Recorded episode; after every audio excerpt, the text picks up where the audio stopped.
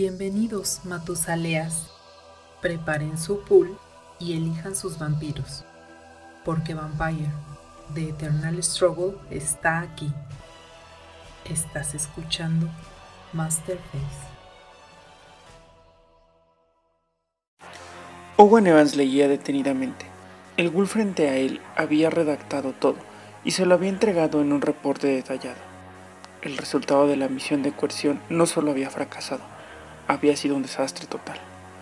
No entendía cómo. Guggenheim era mundano y astuto, sumamente apto para entregar un mensaje violento a un grupo independiente que estorbaba. Hoy es simplemente imposible entender sus balbuceos.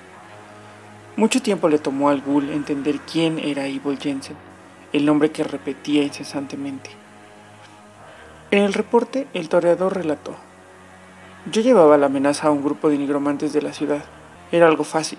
Estaba listo para la violencia, pero no. Solo estaba ella y sus fríos y afilados ojos. Después de hablar con ella, intercambiar un par de palabras. Un momento después yo estaba de regreso conduciendo como idiota a una velocidad sin sentido. Hasta que oí su voz. Su voz estaba ahí conmigo, pero ella no. Su voz, de nuevo, venía de mi cabeza. Después mi mente ya no era mía y todo fue obscuridad.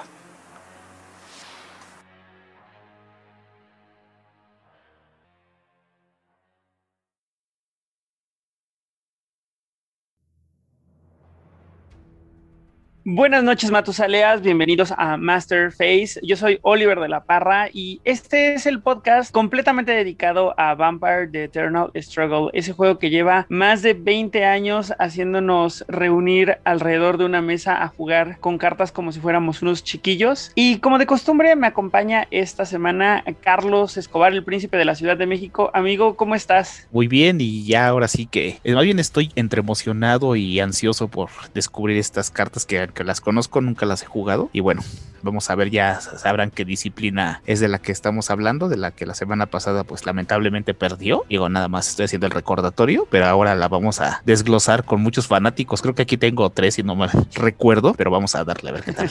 ¿Qué, qué, hater andas, ¿eh? Desde la semana pasada no creas que no hemos notado tu odio contra Melpomene, pero está bien, hoy sacar la voladora entre todos. Ustedes odian quimerismo, así que pues... No, no, no. Ah, es venganza, mira, no, no lo habíamos El notado. rencor es puro El rencor. rencor. Se, se nota que juega Vete. ah, Sí, se algo nota, así. se nota. Así pasa, no lo había notado, pasa. mira, pero al menos ya sé por qué. Ok. Ta- También nos acompaña Lalo, el content manager de Betes México. Amigo, ¿cómo estás? Muy bien, Oliver, y a todos, este, muchas gracias. Es un gusto estar de nuevo aquí compartiendo micrófonos con todos ustedes. Y ya darle a esta, ya estuve afinando, armonizando mis, mis comentarios para entrarle a esta. Pues perfecto, la verdad es que esta disciplina creo que sí nos tiene emocionados y me gustaría, aparte de saludar a Luis, el representante del club de los juegos de mesa La Casa del Betes en la Ciudad de México, pues también saber si está emocionado o no está emocionado por, o qué tan emocionado está, mejor dicho, por, por el capítulo del día de hoy. Muy bien, y altamente emocionado, la verdad. Yo sí tengo muchas expectativas de este capítulo porque traigo ganas de armar cosas ahí con hijas de la cacofonía y este es el mejor momento para andar explorando estas cartas y ver qué se nos ocurre. Pues la verdad es que sí, ¿eh? o sea, creo que va a salir mucha, ahí muchas nuevas posibilidades. Esperamos inspirar a mucha gente a animarse a meter a las hijas de la cacofonía a sus proyectos de deck. Pero pues antes de irnos ya de lleno a, a- esta disciplina de la semana, pues vámonos a platicar brevemente sobre las noticias de la semana.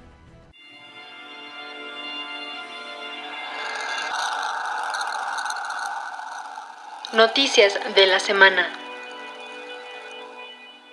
Esta semana quizá si, si nos pusiéramos muy exigentes sería la primera semana desde que empezamos a grabar que realmente no tendríamos noticias, ¿no? A lo mejor. Pero siempre podemos platicar del estatus de la liga. ¿Cómo, ¿Cómo va ese proyecto, chicos? Pues fíjate que va bastante bien. Creo que estamos subiendo de nivel en, en relación a. Va ido avanzando en complejidad de manera progresiva, cosa que me da mucho gusto. Por lo que estuve oyendo en los comentarios de los participantes, eh, mesas muy competitivas, muy duras que se enfrentaron el día de ayer en la jornada y también con detalles y cosas que pasan durante las mesas de BTS que a todos nos ha pasado y que seguramente podrán ver en, la- en uno de los capítulos de Noches de, Mo- de Monomancia que nuestro amigo Luis este, ya está trabajando. Pero en general, eh, muy bien. Eh, estamos incrementando lo- el número de participantes. Eh, se inscribieron dos nuevos jugadores el día de ayer. Nuestra primera, nuestra amiga Alice este, Bandorria de Chile ya se integra a la liga. Le mandamos un saludo y es la primera mujer. Ojalá yo quisiera, y de hecho es un proyecto que tenemos por ahí pendiente, el hacer este, crecer la comunidad de jugadoras en México de BTS. Amigas, si alguien nos escucha y tiene interés, por favor, comuníquese. Nos surgen este, jugadoras de BTS mexicanas. Y este, no sé tú cómo lo viste, este, Luis. Muy duro, la verdad. O sea, la verdad, la, la mesa que me tocó a mí estaba. O sea, yo la sentí bastante, bastante reñida, que no se vio para dónde se iba a decantar la mesa hasta los últimos dos o tres turnos. Y la verdad es que yo lo estoy disfrutando un montón. O sea, lo, lo van a ver también ahí por, por el último capítulo que subiremos ya esta semana Noches de Monomacia, pero yo la paso muy bien, o sea, la mesa que he tenido, o sea, la, la comunidad totalmente abierta, totalmente alegre, yo creo que aunque nos estuvimos dando de trancazos toda la mesa, o sea, igual me la pasé cotorreando con toda la gente que estaba ahí jugando, yo lo estoy disfrutando mucho, ¿no? Porque además siento un ambiente que era además justo lo que yo esperaba de la liga, a diferencia de un torneo, que la gente, o sea, los jugadores van con un plan muy, muy serio, o sea, jugando las mesas como se debe de jugar, con la mínima cantidad de errores, etcétera, pero eh, no les importa eh, mucho el, el llevar mazos que, que sienten que no son, ¿sabes? Como para conseguir cinco puntos siempre, o sea, van con mazos muy variados, he visto cosas de todo y jugados también de una manera, o sea, espectacular, que a mí me deja mucho, mucha satisfacción el ver eh, mazos tan, tan distintos y jugados a tan alto nivel. La verdad es que lo estoy pasando muy, muy bien. Eso suena bien padre, ¿sabes? Porque de repente el ambiente es muy competitivo. Es creo que de repente cuando te animas a llevar un deck para divertirte, que no, no sabes si va a ganar o no va a ganar, pero quieres armar algo para divertirte porque es una idea que te interesa, creo que eso le suma ley- un- layers de diversión, ¿no? Al juego. Y más todos van en el mismo mood, ¿no? Sí, sí. Porque si todos llevan ahí sus decks de, de heraldos de las calaveras y samedis con potens, y luego llegan los sneak and bleed de... o sea, dices, no manches, o sea, De- estamos tratando de tener diversión aquí, ¿no? Va, y, está bien, ¿eh? La verdad es que está bastante bien porque justo, y sí hay cosas rudas, o sea, hubo gente que Sí, llevó sí. mazos de Diablery, de Blitz de 8, cosas así, pero... De Power Bleed, o sea, sí. Pero exactamente, pero no se siente como que, ¿sabes? Hay cinco personas con decks de pala grande, esta clase de cosas. O sea, vemos un ambiente bien, bien variado. Y la verdad es que sacándole el jugo a, a, pues a todo lo que hay. Justamente el, el mazo que se llevó ayer mi mesa fue, fue un Gangrel de puro Rush. Que, pues, o sea, en cualquier otro escenario a lo mejor no, no vas con la mentalidad de que va a ser un mazo muy ganador. Y se fue muy bien, muy limpio con tres puntos y jugado de una manera muy, muy padre. Y ahora, y Luis que, se, que, y Luis que sigue manteniendo la punta, ¿eh? Ahí. Muy a bien, mucha Luis. honra. Vamos con todo. Uh. Me da mucho gusto, Luis, porque ya sabes qué pasa si no ganas. vamos a tener que conseguir a. Vamos a tener que revivir a Irán Rodríguez. de- sí, sí, sí. Solamente va a volver para eso, para corrernos del programa. Pues quién sabe, a lo mejor es necromancia, a lo mejor pasa algo. Lo invocamos y lo traemos desde la ceniza, desde el cenicero. Sí, le hacemos un Demonic Possession a Irán Rodríguez, a quien le mandamos un saludo. Claro. Eh, ¿Alguna otra noticia que quieran comentar, chicos? Aparte de esto, les doy un segundo para pensar en, los que, en lo que les comento brevemente, que hice un descubrimiento interesante. Bueno, si ustedes les gustan los juegos de mesa, les voy a contar algo que a mí me voló el cerebro. Resulta que estaba checando unas cosas para la Mega XP porque me invitaron a una plática sobre eh, el radar de novedades y quería hablar sobre Rivals, un poco para hacer sinergia con Odil, que iba a hablar sobre el nuevo libro de Sabbath. Entonces, investigando los autores de Rivals, resulta que es uno de los autores eh, que probablemente más prolíficos para Renegade Studios, que fue el que hizo eh, el deck building de DC Comic, que ha tenido un montón de variantes, ¿no? Aterrizado en temas como Street Fighter, Cartoon Network, eh, Ricky Morty, entonces han habido un montón, un montón de versiones de este deck building. Y el otro, que a lo mejor no es tan conocido, es uno de los es el desarrollador de Abomination, el heredero de Frankenstein, que es uno de los, de los juegos de, de worker placement probablemente más hypeados eh, de los últimos cinco años. O sea, ha sido un juego muy, muy, muy eh, sonado en las comunidades de juegos de mesa. Y eso a lo que va, o sea, lo que significa que sean estos dos, pues significa que estas dos personas trabajando juntas en un juego de mesa basado en cartas y además de vampiro, pues le suma mucha expectativa al, al proyecto, ¿no? Desafortunadamente, otra semana más sin jugar el juego, pero ya pronto tendremos oportunidad de, de jugarlo. Porque la neta es que el instructivo no está fácil. Pero, pero con expectativas aumentadas, ¿no? Que es lo que importa y con más motivación. Claro. Sí, eso sí, cada vez tenemos más expectativas, definitivamente. Sí, sí, sí, sí. Y bueno, rápidamente, esto no lo hablamos en el en las noticias, pero también es para recordarle a la gente que esto del coronavirus sigue y precisamente por eso no nos hemos reunido, ¿no? Entonces hay que seguir con la guardia arriba. Este, estar vacunado no te garantiza no enfermarte, entonces hay que seguirse cuidando, ¿no? Nada más para recordarle y creo que también como que es una responsabilidad moral a la gente, a nosotros, que hay gente que nos escucha y para que podamos tener muchísimas mesas, no solamente de betes, ¿no? De cualquier otra cosa. Sí, totalmente de acuerdo, Carlos. Sí, sí, sí. Aunque nos moramos de ganas por reunirnos, pues hay que mejor traer que, mejor que sea de ganas y no de otra cosa. Exactamente. Así es. O sea, sí suena justo a la actitud correcta, ¿no? Al final del día el riesgo es muy grande y pues no nos queda, digo, ya llevamos tanto tiempo, pues esperar un par de meses más tampoco va a hacer diferencia, ¿no? O sea, Así no- es. no- creo que es un tema de responsabilidad con todos. Muy bien. Creo Pues- que nada más tenemos esto. no hay tantas noticias ahora. No, ahora fue breve, pero pues está bien porque así yo sé que todos los fans de Melpomene que nos escuchan ya vamos a poder saltar a- al tema de la semana. Uy, sí, claro. Híjole, qué vengativo. Y ese, y ese va a ser un tema, oye, porque no sé, tú me corregirás, este Oliver, pero generalmente, curiosamente, con las hijas, o las odias o las amas. Yo estoy muy de acuerdo contigo, es un poco el feeling que he notado alrededor de ella, junto con las, junto con las arimanes, ¿eh? Creo que ellas dos tienen ese, ese tema de o las odias o las amas, pero no hay puntos medios con las hijas. Las arimanes son chidas. Además, el rencor así para tirar el comentario de ese otro clan, ese otro clan sí está chido. Eh, claro. Ah, también están chidas, también están. Ah, lo está haciendo nada más eh, por rencor, ya lo, lo vamos a obviar porque está nada más ahí de hate. Pero Eh, vámonos ya Ay, a hablar Vayamos. de Melpomene. Si quieres adquirir producto para jugar Vampire The Eternal Struggle, contáctanos en nuestras redes sociales. ¿Qué significa tener Melpomene en World of Darkness, en, en el juego de vampiro La Mascarada? Bueno, pues tendremos que empezar diciendo que hay muy pocas disciplinas que están tan, tan, tan vinculadas al clan como lo es de repente Melpomene, Dementation y Mistercería. Yo- y un poco, a lo mejor, Ovea también. ¿no? Creo que esas son probablemente las cuatro disciplinas que si no perteneces a un clan es muy, muy, muy difícil realmente desarrollarlas así nada más, porque bueno, probablemente también Viscerática, ¿no? Pero hay, hay un par, y, y esta probablemente es de las más, donde se nota más este tema. Probablemente también sanguinos. Y probablemente también, y así no la vamos a echar. Bueno, es que ¿sabes qué pasa? Empecemos de nuevo. Probablemente todas las de Bloodlines, ¿no? Porque las de Bloodlines tienen orígenes muy únicos, ¿no? Y de los clanes, pues ya realmente pues, no hay tanto, ¿no? Creo que ese- esa era la mejor manera de empezarlo, pero sí tienes un buen punto, Luis. Eh, Melpomene le pertenece a las hijas de la cacofonía, que son un offspring rarísimo de que no sabemos realmente si era del clan Malkavian, del clan Ventru o del clan Toreador. Hay leyendas que decían que se trataba de unas trillizas, que cada una fue abrazada por un clan diferente y que luego entre ellas mismas desarrollaron a, la Bloodline y resultó que ellas eran como, como una Bloodline con tres eh, orígenes diferentes, ¿no?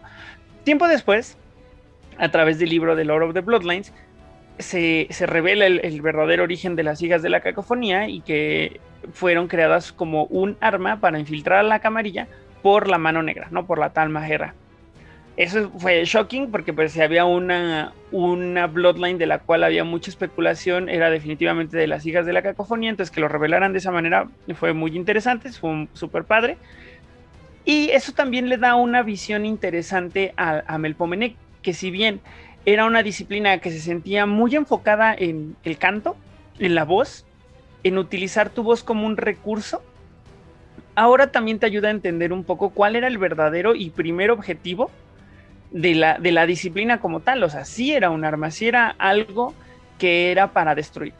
Afortunadamente las hijas de la cacofonía son probablemente la encarnación de, de las bloodlines independientes, porque si no les gusta la política, no les gusta meterse en asuntos de otros vampiros, se mantienen lo más independientes posibles y lo más rodeada de humanos posibles, porque esa es su forma de vida, ¿no? Entonces, es una disciplina que no necesariamente se trata de voces bonitas, no necesariamente se trata de voces hermosas, sino se trata del poder que tiene tu voz, sea bonita, sea fea, cantes ópera o cantes punk, lo utilices para como un bardo de guerra o lo utilices para, para enamorar.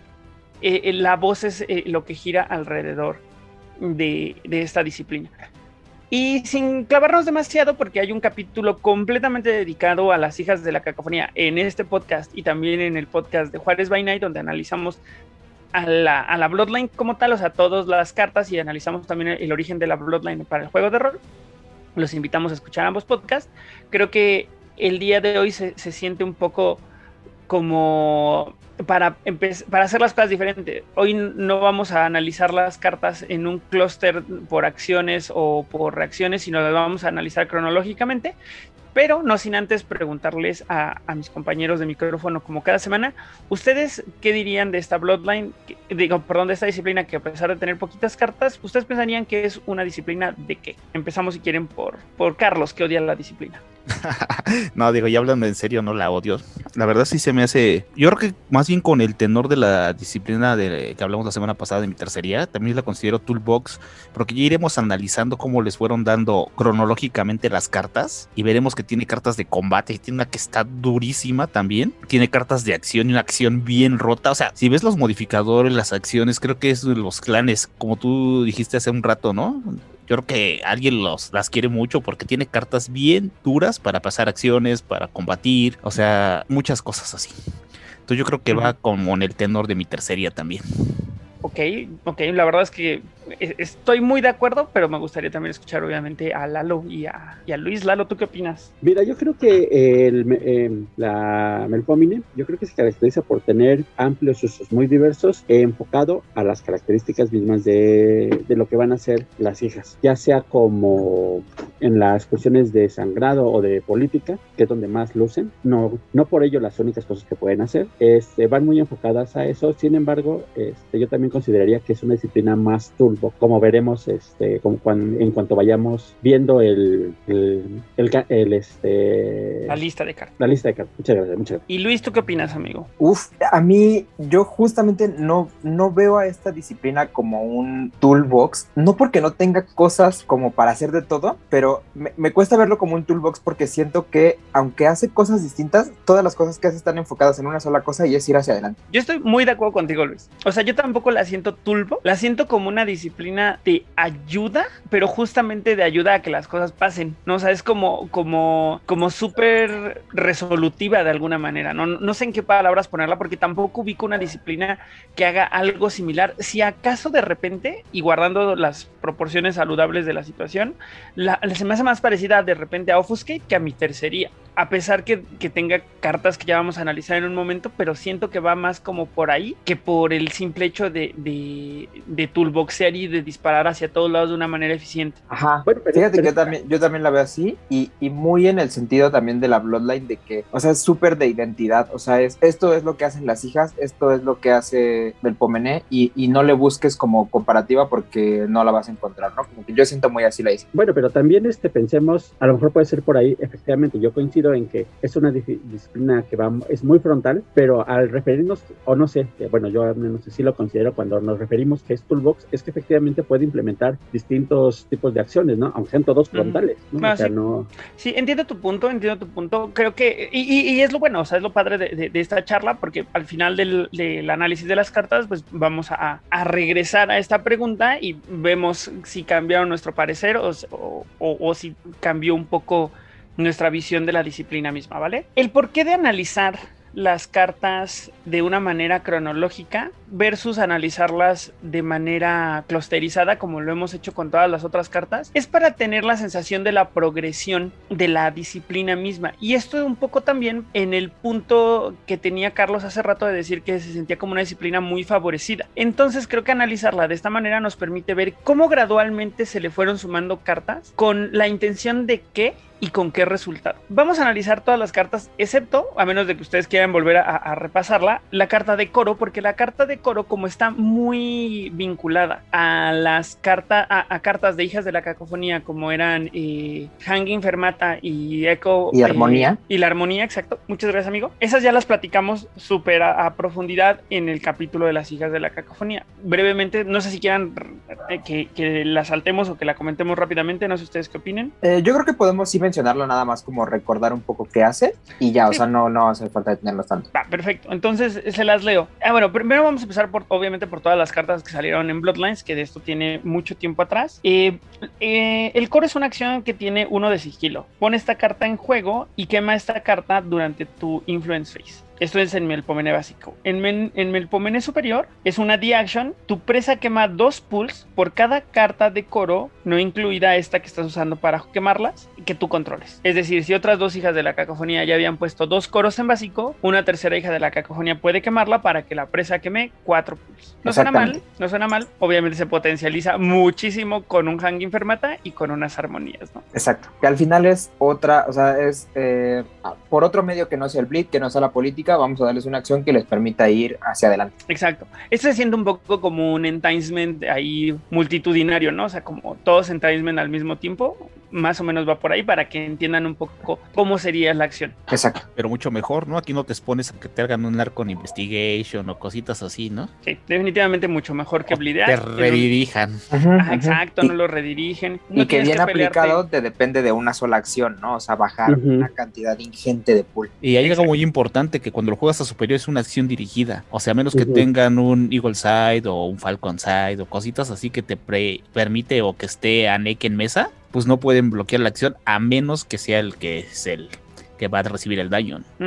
Y que además está muy bien hecha porque no lo quema quien tú quieras. O sea, siempre es tu prey. Exactamente. Entonces, se me hace una carta bien hecha y que además abrió una, una posibilidad muy interesante para hacer decks exclusivamente de hijas de la cacofonía. Y que- exclusivamente o- de coros, ¿no? Ajá, brutales, exclusivamente de cosas. brutales. brutales. Yo sí llegué a armar un deck de, de coros con Hanging Fermata. En aquel entonces todavía no había Harmonies, pero la verdad es que sí era un. O sea, no se siente que sea poderoso hasta que no lo está sufriendo. Exactamente. A mí lo que me da mucha curiosidad es la ilustración, ¿no? Porque todas son mujeres, en la- o en la mayoría, y la ilustración son hombres ajá. los que aparecen. ¿no? Sí, justamente esa es una cosa de las que nunca te digo, o sea, me gusta mucho la ilustración, pero Sí. sí, sí, te deja ese sabor como medio raro. Claro. Porque de hecho sí existía, ¿no? Este, en el capítulo de Juárez by Night recuerdo bien que Oliver mencionaba que había ahí un caso con los hombres, pero bueno, Ajá. para no Pero extendernos.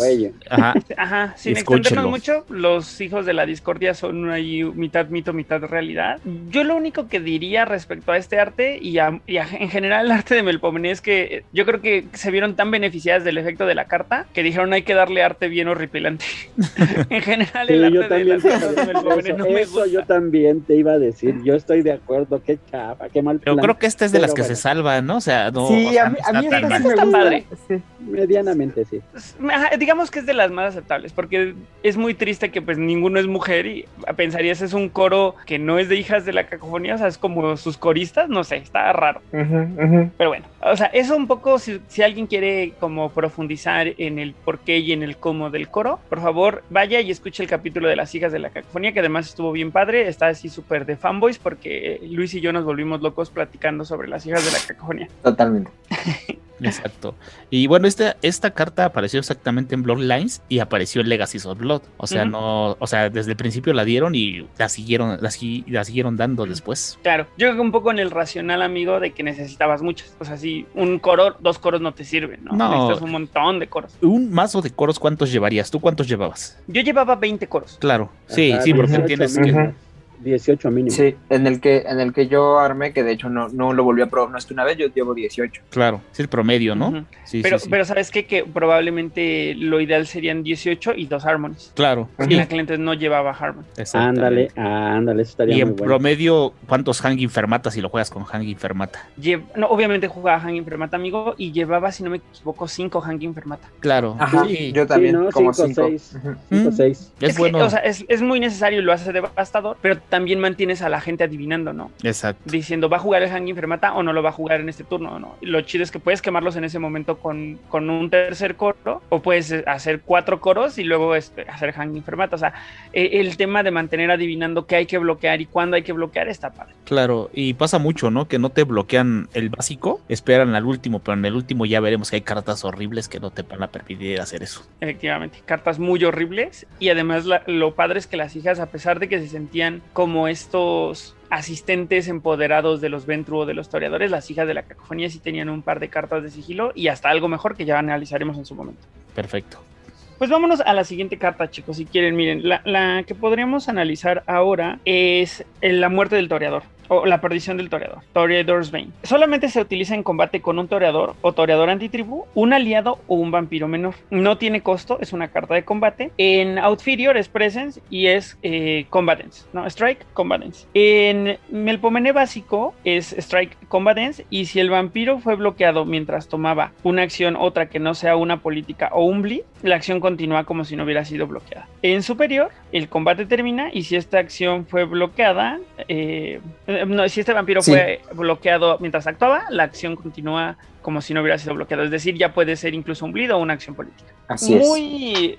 O sea, el problema aquí es que para cuando salió esta carta, la hija de la cacofonía más grande que existía era 6. Era Gael Pilet y pues era como que decías, bueno, ¿qué tanto uso tiene realmente contra mejor meterle un Majesty, ¿no? El día de hoy Exactamente. es totalmente Con de Scout, con Scout Youngwood en, en el, en el, en su, eh, o sea, ya entre las hijas de la cacofonía, que Scout Youngwood es de 8, ¿no? Si no me equivoco, Luis. Así es, Así así, es. es. Ahí ya tiene un poquito más de sentido. O sea, digo, todavía no se me hace la carta, pero creo que tiene más jugabilidad. Sí, o sea, finalmente es una carta muy temática, ¿no? Que si no me equivoco, lo que, lo que representa aquí la carta es que finalmente estas capacidades artísticas que tenían las hijas de la cacofonía, sobre todo en la música, pues lograban atraer o ser como el, el foco de, este, de esta obsesión toreador, ¿no? De hecho, este sí es un punto y que tiene ese nombre tal cual en la primera versión de Melpomene. Si no me equivoco, la perdición del toreador era el punto número 4, o era el 3 o el 4, no me acuerdo perfecto. Pero lo que hacía eh, eh, específicamente es eh, que mientras hablaran, cantaran o emitieran un sonido, podían meter en trance a alguien que las escuchara. En un trance que los dejaba embelesados con ese sonido que, que ellas emitieran. Y los toreadores, por su naturaleza, eran más susceptibles a este poder. Tiraban menos para resistirse. Ah, ok, ok. Este sí existía el poder y además, o sea, de repente platicado suena mal, digo, suena como pues, ah, qué padre que pues ahí medio los hipnotices, Claro. pero la verdad es que ya en términos de juego, sistema, en el sistema era un poder muy poderoso. Qué padre. Mira, la carta en general no se me hace mala por dos cosas. La primera es el tipo de cripta, la cripta con la que estés jugando. Cuando revisamos el capítulo de las hijas de la cacofonía, vimos que de pronto las criptas sí estaban muy divididas como en, en la, la disciplina que más brillaba superior en, en esa cripta, ¿no? O sea, y las dividimos ahí que si la 2, la 4 y ya la 6. Y sobre todo creo que, por ejemplo, entre la cripta 2 y la cripta 6, sobre todo en la 2, esta es una carta muy interesante porque muchas de las hijas de esa cripta tienen presence básico, ¿no? O sea, tienen eh, Melpomene superior y, y presence básico. Y entonces lo que pasa ahí es que va a haber muchas veces en las que justamente no quieres un Majesty porque pagar uno para hacer Combat Dance sin la ventaja de enderezarte, pues como que no te va bien, ¿no? O sea, mejor en esos casos llevas un Stare Down o cualquier otra cosa. En cambio, si tú llevas un Toreador's Bane, con las de 6 te abres la posibilidad a que te toque en cualquier momento un vampiro pequeño o que, ¿no? Agradezcas al de arriba que te pone toreadores adelante y entonces eres muy feliz. Y si no, es simplemente un Combat Dance que no te cuesta nada. Estoy de acuerdo contigo. O sea, creo que, creo que de nuevo, y algo que se ha sentido reiterativo conforme hemos analizado disciplinas de Bloodlines,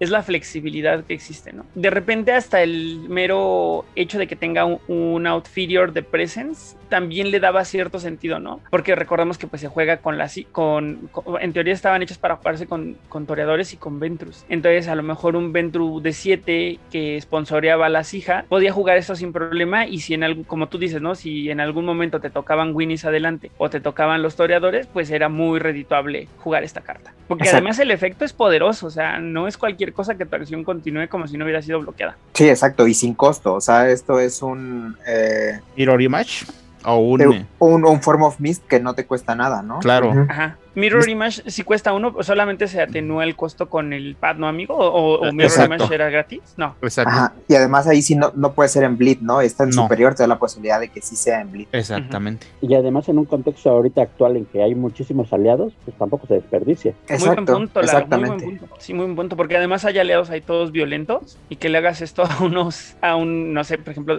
o sea, los, los imbuidos cuentan como aliados, ¿no? Y que les hagas esto, pues bye. O sea, Carton, ya de entrada, Carton. Claro, te Exacto. bloquea y después adiós, ¿no? Sigo. Sí, sí, bastante.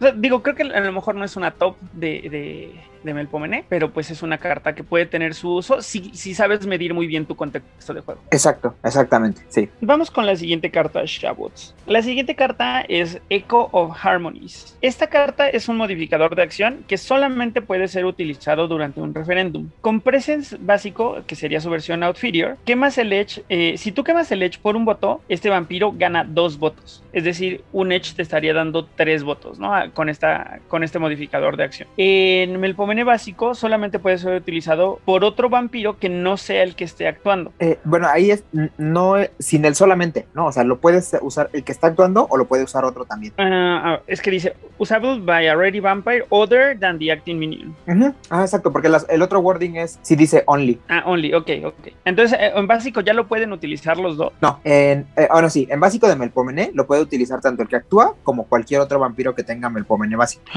No manches, o sea, ca- cambió mucho el texto, ¿no? O sea, y además, le- o sea, la hicieron crecer, está muy cabrón. No era necesario, porque vean lo que hace en superior. En superior solamente puede ser utilizado por un minion, otro que no sea el que está actuando. Ahí sí, según yo, no hay ajuste. Después de que el Eh, refer- no, igual dice, o sea, dice usable por otro, o sea, tampoco dice lonely, o sea, también lo puede usar el que lo está haciendo o lo puede usar cualquier otro. Ay, no manches, qué fuerte. Sí, de hecho, este, según Eh, el, ruling, Oliver, Oliver lleva jugando 500 mazos de, de hijas de la cacofonía con esta carta mal. claro. Pero, y digo- según el ruling puede ser jugado por un vampiro girado y en superior puede usar múltiples copias en diferentes vampiros pueden jugarla. Haz de cuenta que está actuando y los demás hacen también lo suyo. Es como el clock de Gathering, que no importa si estás girado, o sea, mientras estés Ajá. ready y tengas la disciplina, lo juegas. Está Qué buena- muy cabrona. qué buena Ay, referencia. manches. Sí, Qué buena referencia. Buena referencia. Pero vaya que cree, o sea, O sea, qué se me hace una muy buena manches. carta. Les, terminemos de leerla y ahorita les digo cuán en shock estoy. De nuevo, ¿no? En superior dice solamente eh, utilizable por un vampiro aparte del que está actuando. Esa sería la traducción correcta. Después de que el referéndum, eh, después del referéndum, mueve la acción política, la carta de acción política que usaste para llamar a la votación de tu Ash Heap a este vampiro boca abajo. Este vampiro puede jugar esa acción política como si estuviera en tu mano. Obviamente tiene que pagar a cualquier costo que sea aplicable y tiene que eh, cumplir con cualquier requisito que también sea aplicable, ¿no? Tiene un costo de una sangre. Brutal. O sea, eso- es brutal porque es- no necesitas de- en gran medida muchas de, la- de una sola carta, sino necesitas jugar sabiamente tus Echo of Harmonies, ¿no? Y ahora, con lo que acaba de leer Carlos, que lo pueden jugar más de una hija de la cacofonía que modifique y lo pueden jugar giradas y lo puede jugar incluso la misma que actúa, está. eso es seco. Bueno, es así yo Sí. lo entendía. Sí, así es. Y sabes que, mira, a mí se me hace brutal por dos cosas. Una, la flexibilidad de lo mismo que ya venimos hablando, ¿no? O sea, cuando necesitas votos, tienes votos. Cuando necesitas recuperar la carta, tienes la carta. Eh, además de eso, la misma flexibilidad en votos, ¿no? O sea, porque es cierto que sin quemar el Edge te da dos, lo cual me parece que está bien. O sea, se siente un poco caro comparado con otros de Presence que sin costo te siguen dando dos, pero hay ocasiones en las que estás dispuesto a quemar el Edge y ganas voto adicional, ¿no? Pero además lo que a mí se me hace muy muy fuerte del uso a básico, que es algo muy importante para considerar todos los que nos estén escuchando, es que con esto te permite brincarte de pronto esa clase de cosas que te targetean a un vampiro y no lo dejan votar, porque regularmente el objetivo de todas esas cartas es el vampiro que está actuando, porque justamente es el que puede jugar los modificadores, entonces si tú le cortas, sus votos pues va cero con todo el modificador. Pero el Echo of Harmonies, al ser usado por vampiros que no están actuando, te deja un poco brincarte eso o jugar para ver a, a quién le hacen target de sus recursos o que tengan que gastarse más recursos de lo necesario, ¿no? Entonces la carta me parece fenomenal. Sí, definitivo lo es, definitivo lo es. Aunque aquí me gustaría preguntarle algo a Carlos. El texto en superior dice, mueve la carta de la ship al vampiro que está modificando. No podría entonces modificar un segundo vampiro, porque esa carta ya se movió de la ship al, al vampiro, ¿no? Entonces no hay una segunda carta que mover a un... Claro, a un o segundo sea, vampiro, es la ¿no? que, exactamente. O sea, no, no acumula los Digo, en superior no, pero en básico sí. Ajá, mira, vamos a leerla con calma. Dice en básico, bueno, ya eh, creo que es lo más entendible, ¿no? Que se usa además del que está haciendo la votación y ganan dos votos. Y el Sí. otro es solo usable por un vampiro listo, además el que está actuando. Después de que el, re- del que el referéndum de la acción pasa, mueves esa carta de top sheet a este vampiro boca abajo. O sea, es el que está actuando o sea, no puedes acumular, porque hay un punto al final. No puedes decir, ah, ta, ta, ta, ta, ta. O sea, no puedes hacer como stock, ¿no? ¿Es lo que te refieres? Que stockear es... Creo que a lo que se refiere Oliver es que no puedes crear una carta fantasma con esto. Ajá, exacto. ¿no? Sí, Ajá. o sea, no puedes hacer como que, mira, hago que también está aquí, aquí, aquí, aquí en todo lo que lo usaron, ¿no? Porque hay un punto. Entonces, Ajá, este, ya de ahí ya viene otra idea. Pero, o sea, ya la carta por sí no necesitas del presence para, para pasar votaciones, nada más del voter para ganar pool y sangre, ¿no? O sea, ya con esto creo que es mucho mejor que cualquier carta de presence que hemos jugado para ganar votos, porque como bien dice Luis, que te permita jugar múltiples, inclusive si tienes tres atoradas ahí. O sea, no manches, esa es la votación y lo haces, o sea, bien feliz. Exacto, cada una de tus hijas puede jugar uno de estos y no se te atora en la mano, ciclas todo, ¿no? O sea, Exacto. y, y justo también ese efecto superior está bien padre que tenga esa flexibilidad porque el hecho de que lo uses con el vampiro que está actuando o con algún otro, te da la posibilidad de que alguien que no ha tomado acción, si tú a lo mejor tienes, no sé, una sola carta política en la mano, no, o sea, no necesariamente es un turno perdido porque finalmente esa misma carta política la puedes ocupar con otro vampiro. ¿no? Claro, y es muy importante que hay cartas que se ponen en juego el año de la fortuna, por ejemplo, que la tienes que poner en juego, entonces esa carta ya no se va a la ship y no la puedes reciclar. Claro, claro. Ajá, claro. creo que ahí queda un Claro. poquito más claro el ejemplo, ¿no? Sí, O esas cartas que se ponen así, este, en juego como el año de la fortuna, cartas que te dejan su misma te- fanfarria para el Sí, inicio. que de exactamente, Eh, vamos Yo ver creo que por eso está bien estructurada, ¿no? Precisamente por las fanfarrias, ¿no? O sea, que las pones en juego o algo así. O sea, cartas que pones en juegos obviamente no van a la ship y no puedes hacer como que una carta fantasma, ¿no? Como bien justo. mencionaba Luis. O sea, ahí ya no hay, pero ya tener el efecto de pasar la votación, porque esto no manches, o sea, depende lo que la que va llevando la votación ha modificado y si hay un círculo interno, hay un grupo de círculos internos, lo que pueden modificar tus otras hijas. Sí, o sea, creo que me, me- me quedo mucho con el- lo que decía Luis de cómo de repente una carta que tiene estas características puede arreglarte la mano en una situación com- complicada, ¿no? Claro. O sea, visualizando que tienes un montón de Voter Captivations y Bewitching Orations en la mano, pero nada más tienes una votación. O sea, jugar eso te va a permitir que otras hijas se beneficien de la mano con una sola carta de votación, ¿no? Y de todos modos, aun cuando tu mano sea variada y tengas dos Lily Prelude o lo que tú quieras, jugarla tampoco es mala idea porque eventualmente se van a acabar y eventualmente no las vas a tener y eventualmente vas a poder jugarla desde la hija de la cacofonía como si la tuvieras en la mano. Exactamente. Pero creo que dice, este vampiro puede jugar la acción política. O sea, si tú lo jugaste con uno, ese lo va a poner boca abajo en su poder. Si tienes otro, aunque haya usado la fanfarria también, ya no aplica el efecto, porque ya el otro lo tiene en su poder. Y dice que este vampiro puede jugar esa acción política como si estuviera en su mano. O sea, tendrías que a lo mejor dar otra vuelta, pero ya reciclas, ya no mandas a la ceniza esa votación y la tienes ahí. No, pero o sea, la pones justo en el, en el vampiro que hace la carta, Ajá, ¿no? Entonces, si tú, exactamente. haces, si tú haces el eco con un vampiro distinto al que está actuando en este momento, Ah, ya, ya, ya tienes toda la Entonces- razón. Sí, sí, sí. se la, se la pasas al otro, ¿no? Claro. Además, cabe mencionar algo que a lo mejor es transparente, pero siempre está bueno mencionarlo, que no necesita ser exitosa la acción política. Exactamente. Tienes toda la razón. Es, es otra cosa muy brutal, ¿no? O sea, puede fallar, que te hagan fallar por lo que sea, porque se gastaron ahí sus reacciones, no te dejaron votar, lo que sea, y entonces no importa, pasa al otro y yo hago mi acción, ¿no? Sí, justo, porque además tampoco dicen qué momento se juega. Entonces puedes haber jugado todo, ellos pueden haber jugado todas sus reacciones. Sí, y de sí, sí. repente Angela Preston hace esto y la, y la vuelve a jugar, ¿no? Claro, tienes toda la razón. Así está bien dura, ¿no? La carta. Sí, es una carta Así dura, es. la verdad. Bueno, es una carta para- rara, ¿no? Aparte, o sea, no es una carta que digas, oye, hay miles, ¿no? Es una carta rara por eso. Y creo que eh, va a cobrar valor conforme veamos cómo evolucionó la disciplina. Hablando de estas cartas que modifican mm, votaciones, creo que a lo mejor valdría la pena seguir con Madrigal. Madrigal es una acción, digo, es una action modifier y una reaction, o sea, puede modificar una acción y puede reaccionar con esta carta. Solamente se puede usar durante un referéndum antes de que los votos sean declarados. Como reacción, eh, bueno, mejor dicho, en Outferior, es presence y solamente es una reacción. El vampiro que reacciona gana dos votos. En Melpomene básico es reacción y es modificador, y el vampiro que usa la carta gana dos votos. En Melpomene superior, como arriba, es decir, gana dos votos, también acción, eh, eh, modificador de acción, perdón, y reacción. Y dice que cualquier vampiro que caste votos o ballots en- de acuerdo con el vampiro que está, eh, con este vampiro que está reaccionando o, o modificando la acción, gana una sangre del Blood Bank. Cualquier vampiro que vote en contra del vampiro que está reaccionando, que juega esta carta, quema una sangre. La sangre que gana es perdida, blood is gained or lost. Ah, y, y esto se gana y se pierde cuando se hace el, el conteo de los votos, ¿no? Claro. Y esto viene muy acorde a lo que mencionábamos en otras cartas, ¿no? Que ganas los votos. Y por eso es antes de que los, los votos sean, este, de que la papeleta sea expuesta. No vamos a decirlo de esa manera para que la gente recuerde lo que dijimos la vez pasada, ¿no? Que todo lleva una secuencia, ¿no? La primera secuencia se llama mi votación, no fue bloqueada. Antes de eso, porque ya después de ahí viene, pues, los votación y cómo vas a castear los votos. Ahí juegas esta carta. Ajá. Exactamente. justo antes de que la gente diga cómo va a votar, que se juega esta carta. Y se me hace una carta muy interesante para presionar la ayuda, ¿no?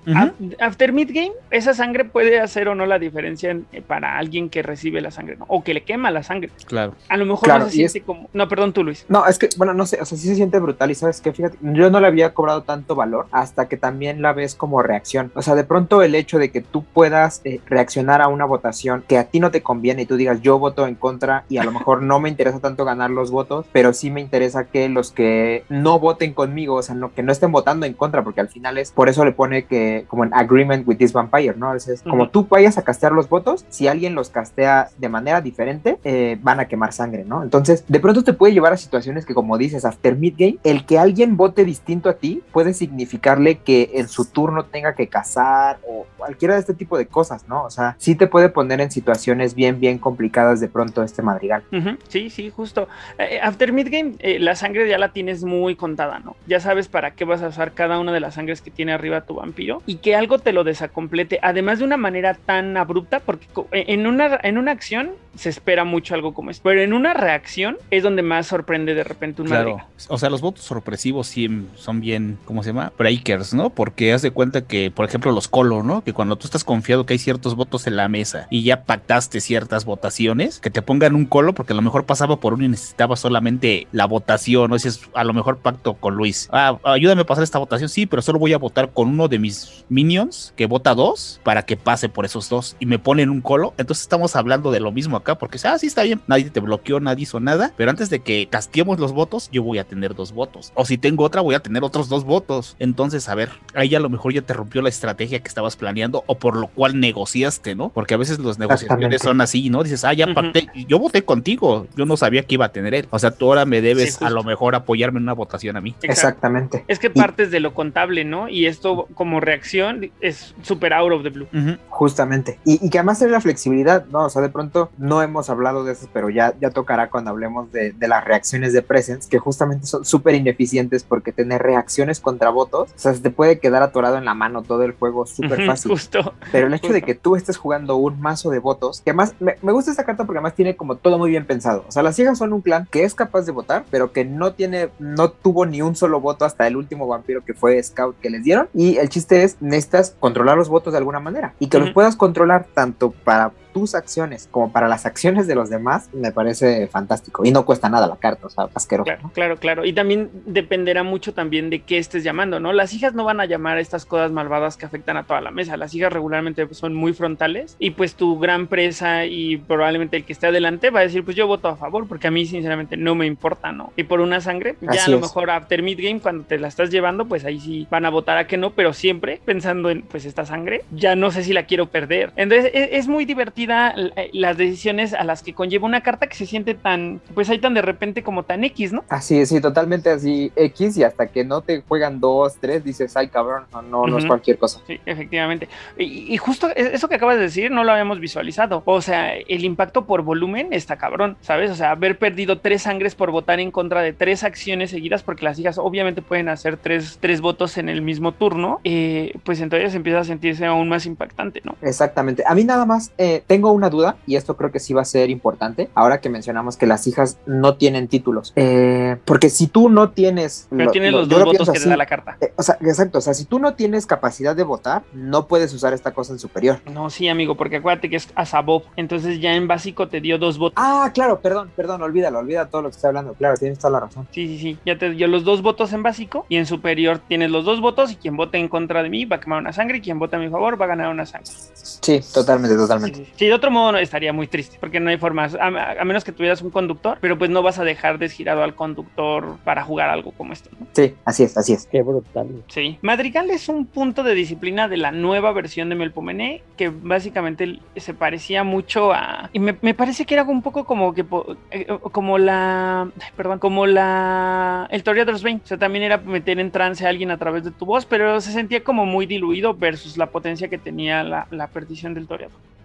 Mm, Vamos con otra carta, amigos, de Melpomene. Esta vez con una reacción de nuevo que se llama Tourette's Voice. Es una reacción nada más. En Auspex básico para Outferior es más uno de Intercept. En Melpomene básico es darle más uno de Intercept a cualquier minion que tú controles, incluso al que reacciona. Y en Melpomene superior es darle más uno de Intercept a cualquier minion, incluso un minion obviamente controlado por otro Matusalea. Aquí va muy de la mano lo que comentabas al principio, ¿no? Que estaban como que muy apalancados con los toreador, porque pues, darle intercept pues es lo que hace, ¿no? Aunque los toreador tienen la Auxpex, ¿no? Pero también sabemos que las hijas por lo todos tienen un defecto, ¿no? Que o menos uno de intercept o ciertas cositas ahí que les bloquean Ajá, tanto el, el poder bloquear, ¿no? Sí, son el peor clan para bloquear debido a cómo trajeron su defecto de clan al, al juego de rol, ¿no? Pero pues más o menos lo pagaron con otras cosas, entonces no está tan mal. Pero definitivamente, y apuesto a que Luis va, va a comentar algo similar, como que dices, ¿por qué darle una carta de reacción a un clan que no, que no, de- que debería de estar un poco pensado para que no le importe, ¿no? Claro, pero yo he visto casos en los que a lo mejor este tipo de cartas hacen la maldad, ¿no? Creo que ya lo Sí. habíamos mencionado que muchas veces dices, ah, voy a, voy a cazar, ¿no? Y a lo mejor tu predador dice, no te voy a bloquear, pero tiro una carta que antepone a bloquear, por ejemplo, eludiendo los vasos de Morfeo, que dice Antens to block. Obviamente, si no tienes el intercept, no lo vas a hacer, solo lo haces para desgirarte, ¿no? Pero a lo mejor dices, no, pero no te preocupes, yo te doy el intercept. Entonces, como la carta dice que tienes que anteponer a bloquear y ya tienes el intercept, por consecuencia tiene que haber un bloqueo, ¿no?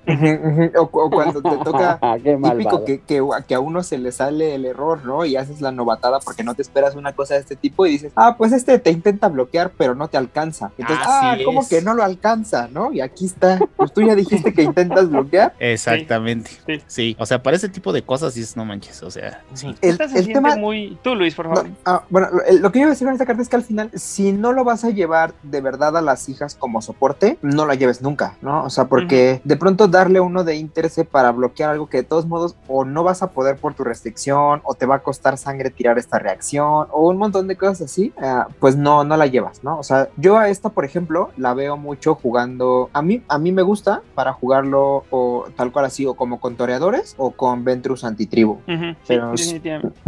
Sí, sí, sí. O, o, pues para hacer el mal, pero para hacer el mal no es algo que te vaya a dar nada directamente, ¿no? For the LOLs pues suena justo a eso, a que te vas a divertir, pero no va a construir nada sobre tu estrategia. A lo mejor Sí, no, creativo que nosotros podría darle un uso así que, digamos, güey, no, jamás se me ocurrió hacer eso Bueno, con pero- un...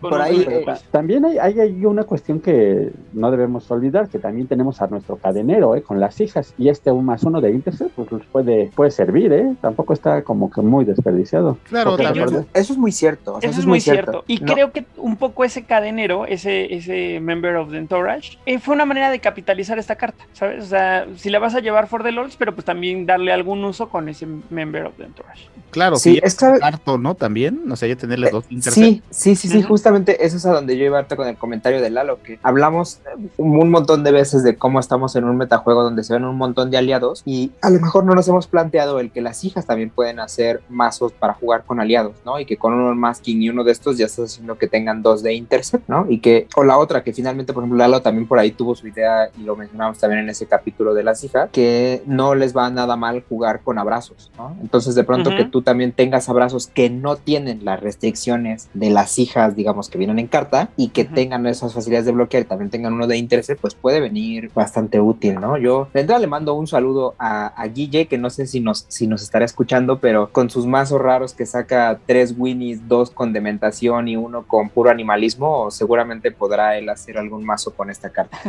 Estaría bueno, estaría bueno. Y si alguien tiene una historia de cómo utilizó la voz de Tourette para hacer algo malvado, pues igual déjenla en los comentarios porque nos encantaría escuchar, bueno, leer qué, qué cosas malvadas han visto que pase con una carta como esta, ¿no? Claro, se siente muy Dementation Sonosca, ¿no? Pues es que aparte nos estamos enfocando en las hijas con esta carta, ¿no? Pero igual las hijas pueden hacer este clan impersonation Y se convierten en heraldos de las calaveras y traen este los muy famosos Legionarios, Esmeralda. Exactamente. Entonces ahí ya les pueden dar uno de dos de Intercept con el los masking, ¿no? Que, que Claro, miren, y- y es a que lo además- mejor, perdón Luis, no sé- que a lo mejor ni siquiera necesitan hacer el clan impersonation, amigo, porque las hijas son tan chiquitas que Delilah Monroe de 4 ya tiene el Pomené superior, Fortitude básico y ya tiene, con esta carta, hace sinergia con el Auspex de los Heraldos de las Calaveras. Exactamente. Ah, exacto. Para allá iba totalmente, que también pueden ser eh, buenos soportes de los grandes de las Claro, porque aparte ese Intercept en básico, pues le sirve a ellos también. Exactamente, exactamente. Y sumarle ahí a los, a los legionarios con, con el Melpomene, pues no suena nada mal.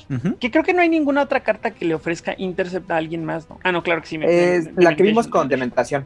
Exactamente. Que, que además también es una, una pista interesante porque el que le den un efecto similar a cartas de Dementación, pues también te habla de, de esos orígenes Sí. ocultos, misteriosos del clan, ¿no? Claro. Definitivamente. Este punto de disciplina eh, existe y lo que hacía, si no me equivoco, este es el punto número uno del- de, la disciplina. Lo que hacías es que podías proyectar tu voz a cualquier persona que conocieras, independientemente de la distancia. Entonces, si no es el uno, es el dos, pero podías llevar tu voz a, a alguien que conociste en algún momento y le hablabas a través de la distancia y te escuchaba. Hasta ahí dices, ah, qué padre, ¿no? Es como, como un teléfono celular. Ujú. Pero le podías poner otros efectos de la disciplina. Claro, y aparte en un contexto del rol que estamos hablando que hay circunstancias extrañas donde a lo mejor no traes un celular, pues sí era algo útil, ¿no? Bueno, y aquí también se puede ver, ¿no? Que se pueden hacer No, y malvado, porque piensa, por ejemplo, que les haces tu- la muerte del. Les haces esto y luego haces muerte del tambor, que ya Mm. la hablaremos más adelante, pero podrías. Ni siquiera necesitabas estar ahí enfrente de ellos y les hacías muerte del tambor o les hacías eh, esencia traumática del arte y ni sabían qué estaba pasando y solo escuchaban Claro. voces. No, qué horrible. La maldad. Por eso la, ilustración esta sí es de las desafortunadas, ¿no? Que esta parece ahí como con cabeza de papá de Superman ahí hablando. Es horrenda como pocas cosas esta disciplina. Pero es un cuadro, ¿no? Creo, creo, no, No, no, no, se No, supone que o es sea, la cara que está hablándole ahí, o sea, Ajá, ajá. sé. Es el de los Power Rangers, es Orc.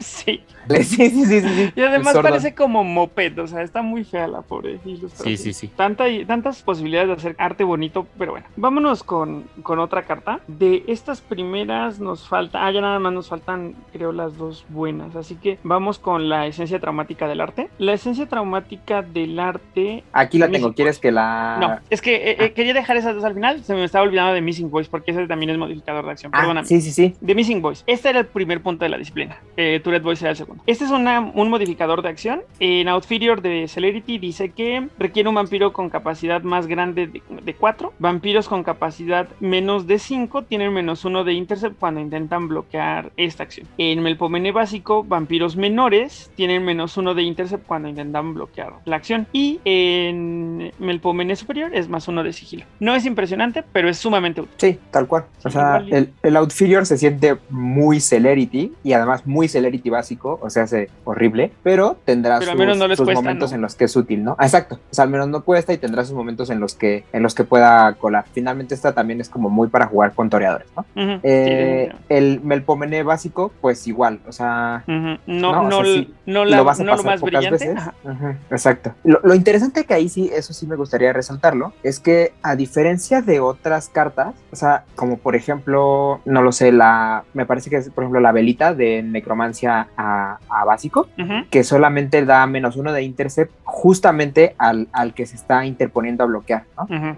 Entonces, El esta vampiro que sí, intenta bloquear tendría menos uno de intercept y aquí es todos. exactamente, aquí es todos los que sean más jóvenes o los aliados tienen menos uno de intercept, ¿no? Que al final es como el, el Perfect Paragon, si no me equivoco. Así, pero esta no cuesta, ¿no? Entonces está bien, solamente es la desventaja de, del clan. es, de que sean Pero- enanas, ¿no? Exactamente. Y el sigilo, pues está, el sigilo está bastante bien. Que en un buen día y en un contexto adecuado, la versión básica es útil también, ¿eh? Claro, para también. O sea, esos. Wargul y todo ese tipo de cosas que ya tienen un masking y ya vas con una votación, pues les quitas ese intercept que te pueden bloquear. Sí, y es a todos, ¿no? Sí, no tienen desperdicio. A mí se me hace una gran carta, de mis Sí, favoritas. Porque en una de esas, aun cuando no te estén tratando de bloquear, o sea, cuando la gente dice, no, ya eh, no, voy a, no voy a caer en tus engaños y ya no voy a tratar de bloquear para que se te atoren tu sigilo, lo puedes jugar al inicio del- de la acción, ¿no? Porque tampoco dicen en qué momento se tiene que jugar. Exactamente, exactamente. El, El Melpomene básico te aplica, o sea, como no es sigilo, en realidad Claro, lo puedes lo- tirar en cualquier momento. Y no dice cuando alguien te trate de bloquear y nada, o sea, ni tampoco te, es mandatorio que te pida a declararlo cuando tomes la acción. Exacto. Sí, creo que sí dice aliados y yo con papiro tiene más o menos intense cuando anteponen a bloquear esta acción. Sí, sí, sí. Sí, digo, o sea, al final del día eso pasará de su lado, pero no te dice que juégala cuando te traten de bloquear o juégala cuando declares la acción. O sea, No, sí dice. Sí dice. No, no, no, eso es Ah, cuando no, es o sea, te, ah, ya, te ya, dice ya. el- efecto de ellos. Ya, ya te entendí, ya te entendí. Es el efecto en ellos, razón. pero Tienes toda la razón. digo, Sí. aquí a lo mejor no hay mucho que hacer. Les cuento brevemente que la voz perdida lo que hacía es que te permitía arrojar tu voz para que se escuchara como si viniera de cualquier lugar de una habitación o de un lugar, ¿no? Entonces podías arrojar tu voz y de repente escuchaba como un susurro por allá lejos de donde estabas tú. No era muy útil, pero era interesante. Y ahora sí, la esencia traumática del arte, que probablemente tiene uno de los nombres más cabrones de todas las disciplinas de, de, de World of Darkness. La esencia Sí, sí, sí. traumática del arte, no manches, o sea, qué pinche nombre más ganador. Es una acción de más. ¿Quieres leerla tu amigo? Porque siento que ya, que ya monopolicé este tema de leerla. no, está bien, está bien. Así, esperábamos, ya esperábamos que pasara esto desde, o sea, desde que empezamos a grabar el podcast día uno con los Malkavian. Tú lees las de la Eh, siguiente, las de la siguiente expansión. Sí, sí, sí, exactamente, exactamente. dale, Entonces, dale. esencia traumática del arte. Es una acción de uno de Stealth. En Auspex básico, que es el Outferior, gira un minion que no esté girado, como una D-Action. Melpomene básico, gira un vampiro, un minion que no esté girado y ese minion quema una vida o una sangre. Y luego, en superior, pone esta carta en un ready minion que no esté girado y gira ese minion. El minion con esta carta quema una sangre adicional o vida cada vez que él o ella intente tomar o bloquear una acción. Durante su Master Phase, el controlador del minion con esta carta gira al minion y quema un pool para quemar esta carta. Un minion solamente puede tener una esencia traumática del arte, ¿no? O sea, no se le pueden poner dos en superior. O sea, esta carta a lo mejor así leída no se siente lo ridículamente malvada que es. Que alguien vaya y te gire un minion, le queme una... O sea, que tú hayas dejado un minion enderezado para bloquear o para reaccionar con lo que sea. La acción va a ser girarlo y además ponerle un condicionante que de ahora en adelante cada vez que trate de bloquear, le pongan, eh, eh, tenga que quemar una sangre o cada vez que, que trate de actuar, queme una sangre, ¿no? Y para quitarlo, lo tienes de todos modos que girar y quemar un pool. O sea, siento que es una carta muy poderosa. Sí, yo antes de opinar tengo una duda de ruling. A mí lo que me, me da como duda es que diga que el minion quema una sangre adicional, ahí digamos como un poco de énfasis en la, en la palabra adicional, y que sea cada vez que intenta tomar acción o bloquear, pero que no diga, por ejemplo, al momento de bloquear como para intentar bloquear, ¿no? O sea, que es un poco distinto el wording de la lengua de cocodrilo, por ejemplo, ¿no? Entonces mi duda es, si no tiene sangre, no puede bloquear, o si no tiene sangre, ya no quema nada. A ver, el minion con esta carta quema un sangre adicional o vida cada vez que él quiere hacer una acción, bueno, toma una acción o bloquea. No dice Moss, entonces yo creo que si no tienes no había problema. Es lo que yo me imagino, ¿verdad? O sea, si ya Sí. estás vacío, pues entonces ya no te causa ningún problema, pero mientras tenga sangre hay que quemarla, ¿no? Sí, porque no hay un Moss ahí que diga debe. Claro, entonces si claro, hubiera claro. el debe, a mi entender, ahí si, si no tienes sangre no podrías bloquear. Sí, pero ahí hay una entiendo cuestión, pero había, habría ahí una cuestión, por ejemplo, en el caso, por ejemplo, de jugar una segunda tradición, porque ahí te dice la segunda que debes de quemar uno para empezar a intentar a bloquear. Con esta carta te obligaría a quemar dos, entonces ahí ya no podría. Exacto, ahí sí, Claro, ¿no? O sea, si exacto. tú vas a intentar bloquear, exactamente, exactamente. Sí, supongo que está vinculado al texto de la carta. Si hay una carta como tal. Creo que el additional está relacionado justo a eso, Luis. Así hay alguna carta, al texto de la carta adicional que se pueda jugar. De entrada tú tendrías que quemarla por el simple intento, aun cuando no juegues carta, ¿no? Aunque sí en- con los parámetros de si no la tengo no la puedo quemar, entonces podría bloquear sin tener la sangre. Según entiendo, que realmente Sí, no estoy yo- 100% seguro, pero puede ser que sí. Sí, porque yo, también hemos- entiendo un poco así. Hemos visto otros wording donde dice Moss, ¿no? O sea que debes. Y aquí no aparece. Pero también Mm, ya, estamos claro. hablando de una carta que ya tiene rato que salió.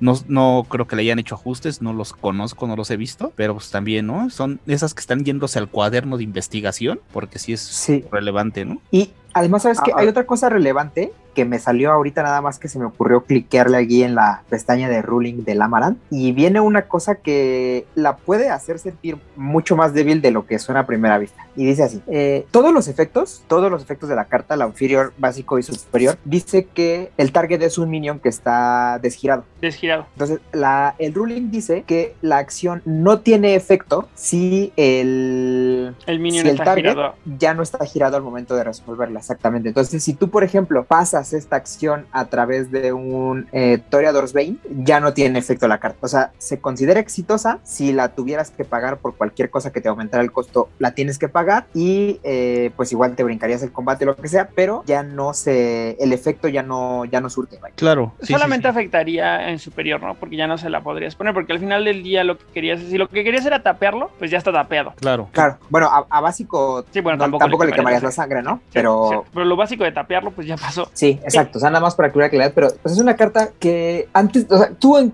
¿tú cómo la usabas o dónde la usabas, por ejemplo? Yo la usaba para. Yo, yo llevaba dos o tres en cualquier deck de hijas de la cacofonía por el simple hecho de, de deshacerme de los que se quedaban enderezados para bloquear. Sí, Entonces, recuerdo habernos visto. Sí, la, sí te la recordamos haberla visto.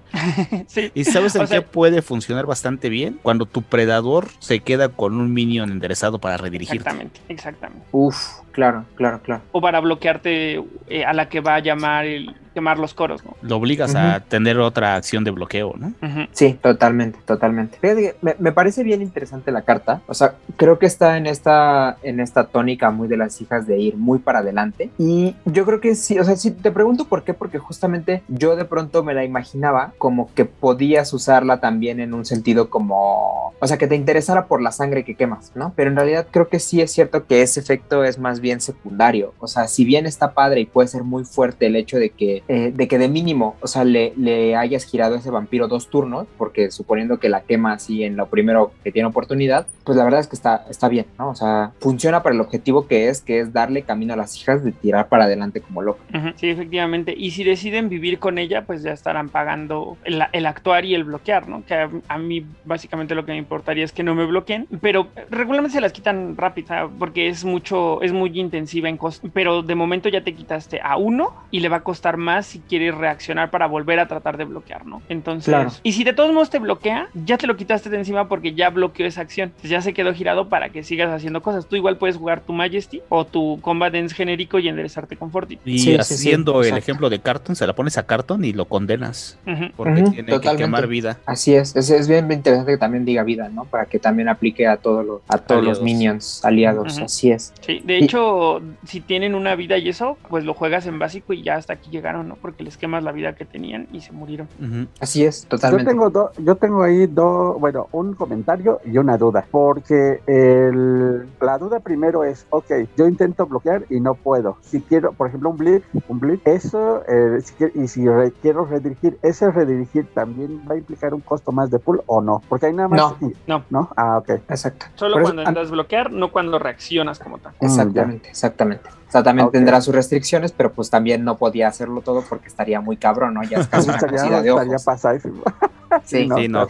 Pero sí está Y bien la padre. O sea, Y, y el, Continúa, y- continúa. y el otro que, de- que iba a decir es que esta, por ejemplo, también sí la puedes jugar muy defensivamente, ¿eh? porque se las pones a los vampiros de tu predador y en su turno se, de- se- se- y si se la quitan, pues al menos es un turno que te va a dejar de molestar. O sea, se la pones, quema, y para quitársela se la gira y no te va a venir a molestar. tal cual. Eso está ¿no? muy O sea, interesante, Lalo, porque creo que también tiene la flexibilidad de decir, ya sé que los dejaste enderezados para, para redirigirme, pues no, aunque te mueras y aunque tenga otro depredador ahora, pero pues no quiero que me redirijas, ¿no? Pero hay que contar que las hijas tienen Dry, igual haces eso, te enderezas y ya haces otra Y cosa. actúas ¿no? tú solo, ¿no? Eso sí. Exactamente. Eso sí, y eso le da como también una mejor perspectiva a la carta, ¿no? Porque no es una acción perdida en hacer que alguien se gire. Es Correcto. una acción, es una acción invertida en que alguien se gire para cualquier cosa que se había quedado enderezado y tú te enderezas para seguir con tu vida de, de cosas malvadas.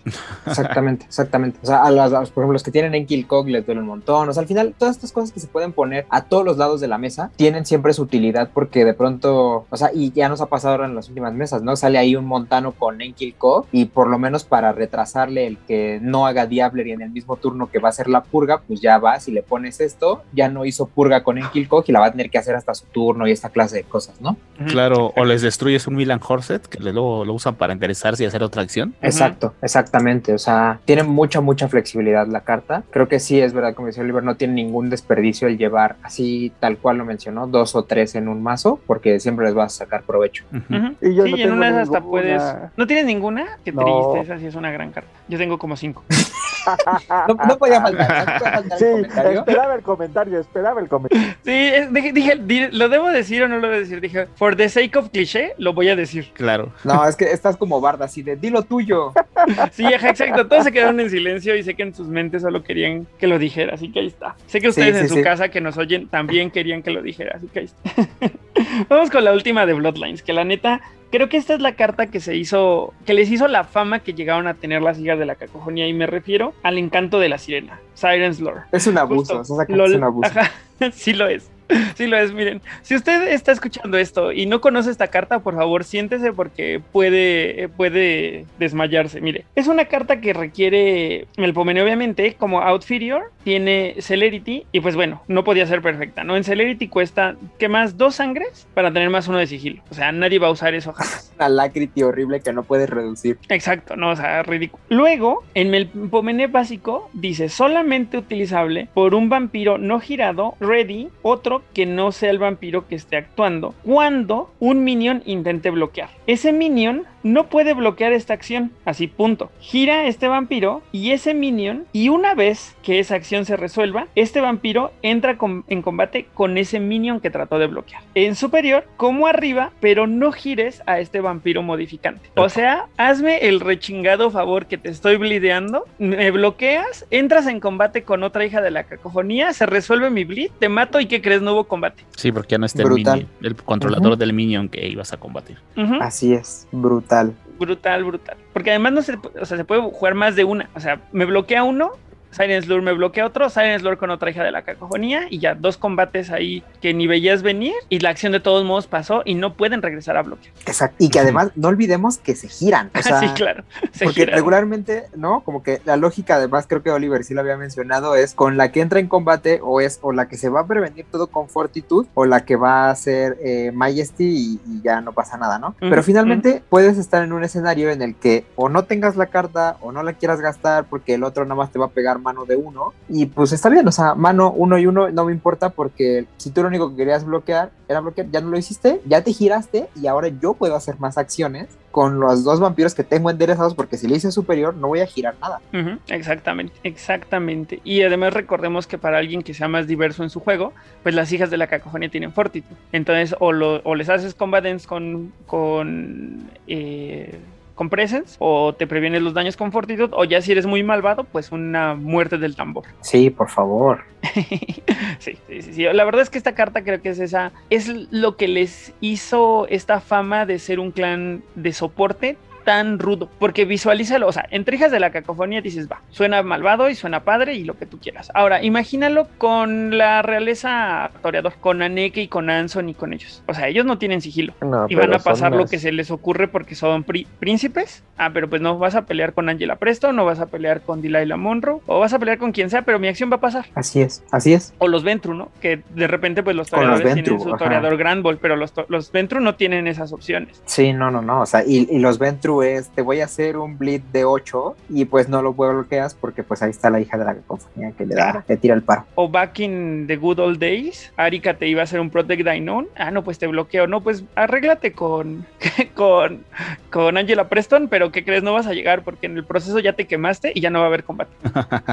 Qué loco. ¿sí? O lo vanishan, ¿no? Y entonces ya tampoco hay combate y pues las hijas de la cacofonía están riendo por allá y los Ventru haciendo la maldad. La verdad es que es una carta sumamente malvada y que además se siente mucho su presencia en la mesa, porque entonces te meten decisiones, es decir, ¿con quién debo de bloquear para hacer eficiente mi pérdida de, de este minion? Porque ya no lo voy a, ya no voy a bloquear, ni voy a bloquear, ni voy a tener el combate que quería, ni me voy a deshacer de la acción, ¿no?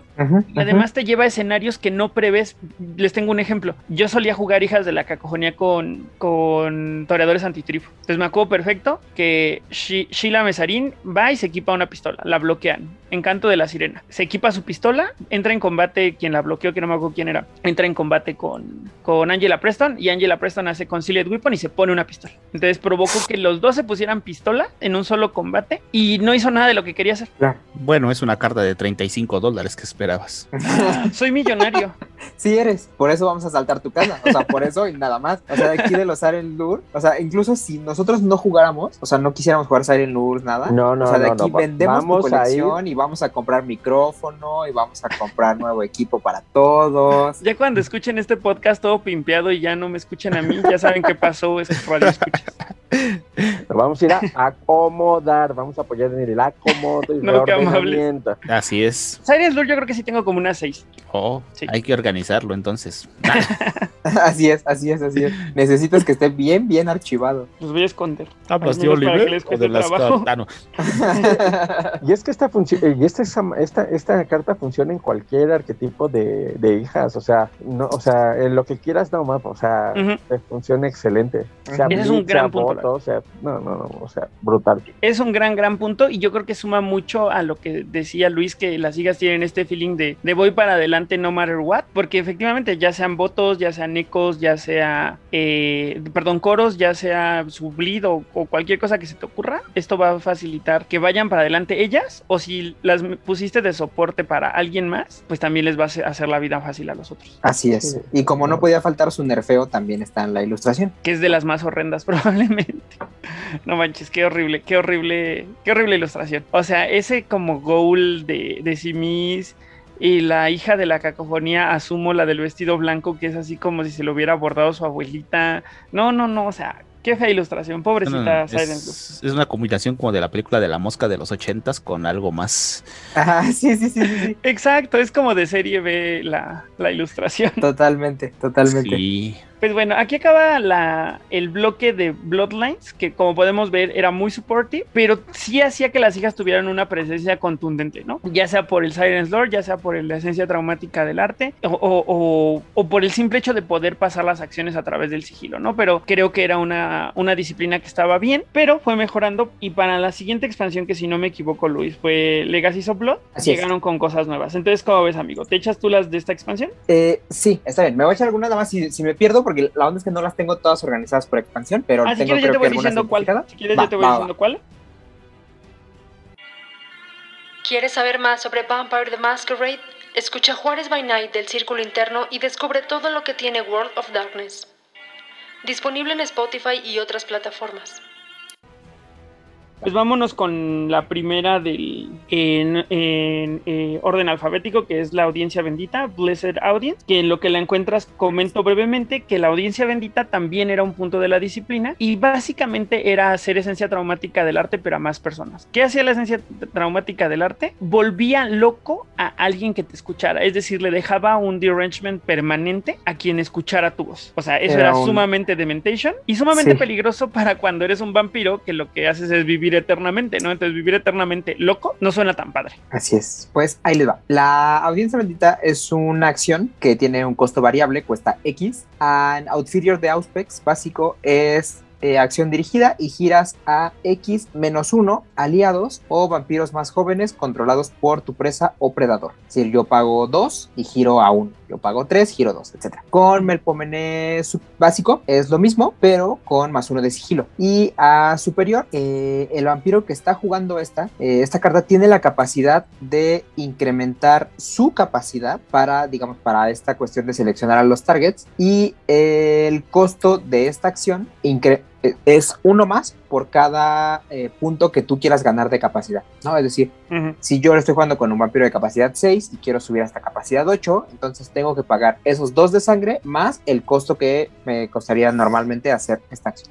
Ujú. O sea, me parece, eh, no lo sé, no me gusta tanto. O sea, creo que prefiero, creo que prefiero definitivamente la, la esencia dramática del arte, porque está tan, ya tan solo con la restricción de que sea más joven, que no la puedas poner a quien tú quieras en la mesa, ya tiene restricciones, ¿no? O sea, al final, siendo las hijas un clan de, vampiros tan pequeños, o en promedio tan pequeños, al final te sale extremadamente caro el que tú hagas una de estas cosas eficiente. O sea, al final es cierto que te puede costar una sola acción hacerlo, pero cuando tienes fortitud, pues tampoco es como que te duela un montón esto, ¿no? Sí, sí, creo que esta es la única carta que no me gusta de Melpomene, así literal no se me hace jugable, es muy cara, está muy en eh, no está en sintonía con la capacidad de los vampiros. O sea, sé que después llegó Saishila de 7 y llegó eh, eventualmente Scout Youngwood de 8, pero aún así se me hace mucho costo para lo que, lo que significa, ¿no? Sí. Irónicamente, es la ilustración que más me gusta de toda la disciplina.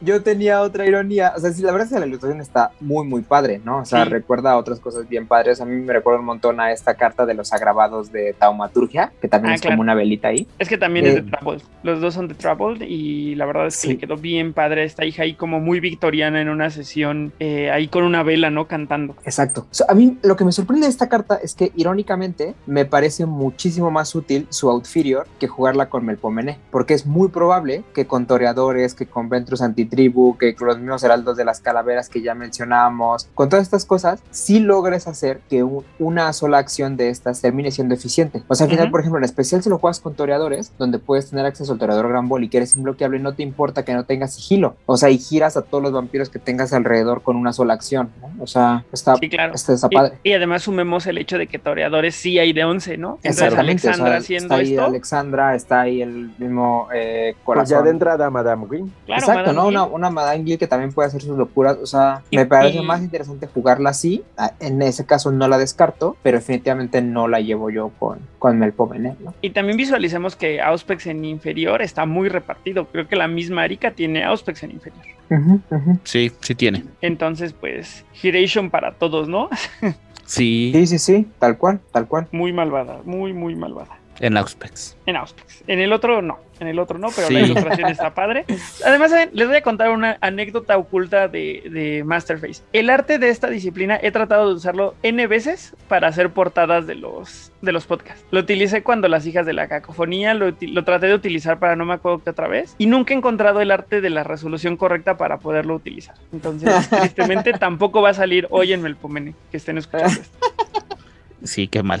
Sí, qué triste, qué triste. F. Pero pues vamos con la siguiente carta, que en orden alfabético sería, esta sí es una de las útiles, Dead of the Drum o La Muerte del. Tambor. Esa sí El la lo- tengo clarísima. Sí, va. Eh, la muerte del tambor es una carta de combate, la otra carta de combate que tiene Melpomene. Ah, solo Eh, tiene dos, exactamente. Sí, cuesta uno de sangre, solamente lo puedes utilizar a rango largo y dice así, con Outfigure de Celerity haces 1R, que por uno de sangre la neta es que no está mal, o sea, meh, pero solo puedes usar a largo, entonces sigue siendo horrible con Celerity. Eh, a Melpomene básico haces 2R, pero que además eh, solamente se pueden prevenir con cartas de Fortitude o de Viscerática, lo cual puede parecer ahí, digamos, como contraproducente, suponiendo que muchas otras cartas que hemos visto precisamente no se previenen con Fortitude, pero al final, pues al Protean, a la Taumaturgia, a esta clase de cosas, pues sí te A las los equipos. a los equipos, etcétera. Y a superior es lo mismo, pero el daño es agravado.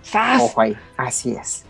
O sea, sí está cabrón, ¿no? O sea, la neta es que la carta sí está cabrona. El único tema es que tienes que estar muy enfocado en que si la vas a meter, va a ser porque la, o sea, necesitas tener además la maniobra eficiente. O sea, yo, al menos yo, no me atrevería a jugarla si no tengo la seguridad de que voy a poder hacer la maniobra. O sea, si va a ser a ver en qué momento alguien se aleja, o sea, no la meto, pero nunca. Mm, yo creo que a lo mejor, Luis, digo, un poco pensando en, mi experiencia con esta carta, también se trata un poco de medir tu contexto de juego. Yo, por ejemplo, llevaba tres de estas y dos un Fleeting Persistence. Y la llegué a utilizar muchas veces porque había mucho combate a distancia. Había mucha taumaturgia que se alejaban y, y trataban de robarme sangre, o incluso recuerdo que se alejaban para mentarme motos con potens. Ah, claro. Y pues era muy divertido que se iban a torpor, ¿no? Entonces, eh, también lo- entiendo perfecto que si la vas a, si lo que tú quieres es jugarla tú y tú activamente hacer el mal, sí tienes que tú buscar cómo manipular el juego para tener la maniobra. De otro modo, sí es un desperdicio. Sin embargo, si la quieres jugar para sorprender, a lo mejor una o dos, ¿no? En el deck y pues midiendo un poco tu metajuego. Claro. Yo- y sobre todo así, eh, o sea, con un Flinching Persistent se me hace además la mejor combinación porque lo- incluso aunque no llegaras a ocupar esta carta, ya el hecho de que de lo que hace el Flinching que te previene un daño y todo con maniobra, la neta es que te da suficiente como para que sea cartas que te salga rentable llevar. Ujú. Sí, creo que es una manera muy eficiente porque justamente está la maniobra y el daño, ¿no? Y a lo mejor ni siquiera terminas utilizándolo por la maniobra, pero ese daño, no sabes, te puede salvar la vida. Exactamente, así es. Ujú.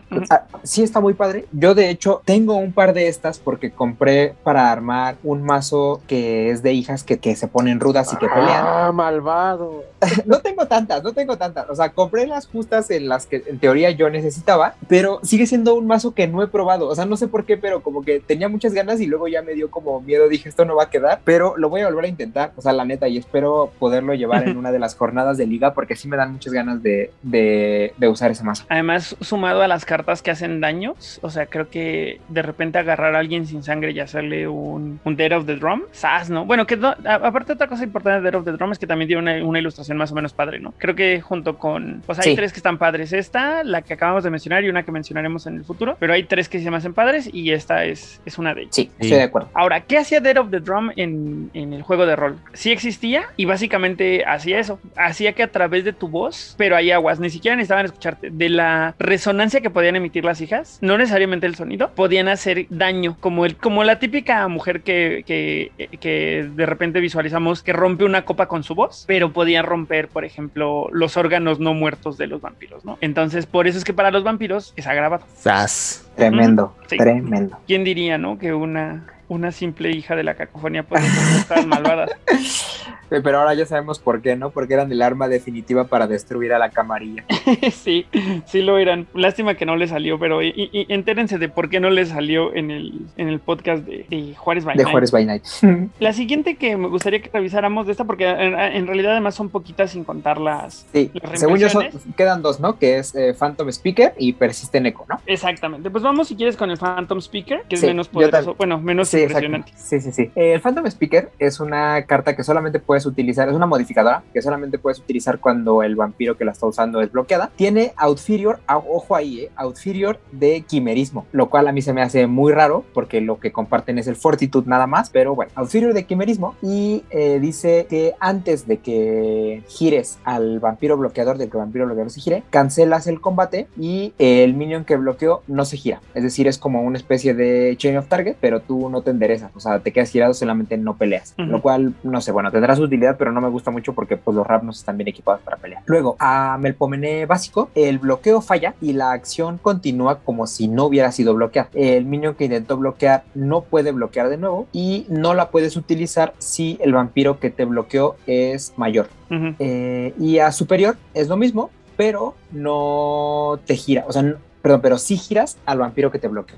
O sea, me parece que la carta tiene mucho valor. O sea, me gusta más este efecto como modificadora que como combate, comparándolo con el, con el Toreador's Bane. Pero de nuevo es cierto que no es utilizable en todos los casos porque eh, esta no tiene esa flex tanto esa flexibilidad, ¿no? O sea, aquí no es como que de pronto te dé sigilo, de pronto te dé combat dance, o sea, es directamente va a fallar un bloqueo, pero si te agarra alguien que sea mayor que tú, pues ya no la vas a poder utilizar para nada, ¿no? Sí, sí, o sea, la verdad es que no se me hace terrible, solamente creo que no, no tiene tantos slots en un deck como tiene, por ejemplo, un Missing Voice, ¿no? Sí, yo estoy totalmente de acuerdo. El Missing Voice va en mayor cantidad que esta. O sea, esta de repente está padre si estás jugando además con criptas como que lleven a Scout, ¿no? Donde se, donde se amplía su rango de uso, pero si estás jugando el grupo 1, pues lo más que tienes es los dos seises de, de Isolt y de Gael Pilet. Entonces yo creo que por eso de repente funciona mejor en otros grupos, ¿no? A lo mejor en el grupo que tiene también a Saishila, a lo mejor ahí, pero si le quitaran ese tema de no utilizables y el vampiro que bloquea es Older Than You, sería una pinche cartota así malvadísima. No sería- no común. ajá, sería. Sí. Y además está la opción de los de también para los aliados, ¿eh? que tampoco es desperdicio. O sea, porque dice Sí. para los minions. o sea, Totalmente. no, no- no restringe a vampiros, entonces pues ahí sí tienes opción. Sí, Exacto. completamente de acuerdo contigo. En este contexto en el que ya vemos más aliados, también tiene su uso, porque pues además vas a girar al minion que trató de bloquearte, ¿no? Exactamente.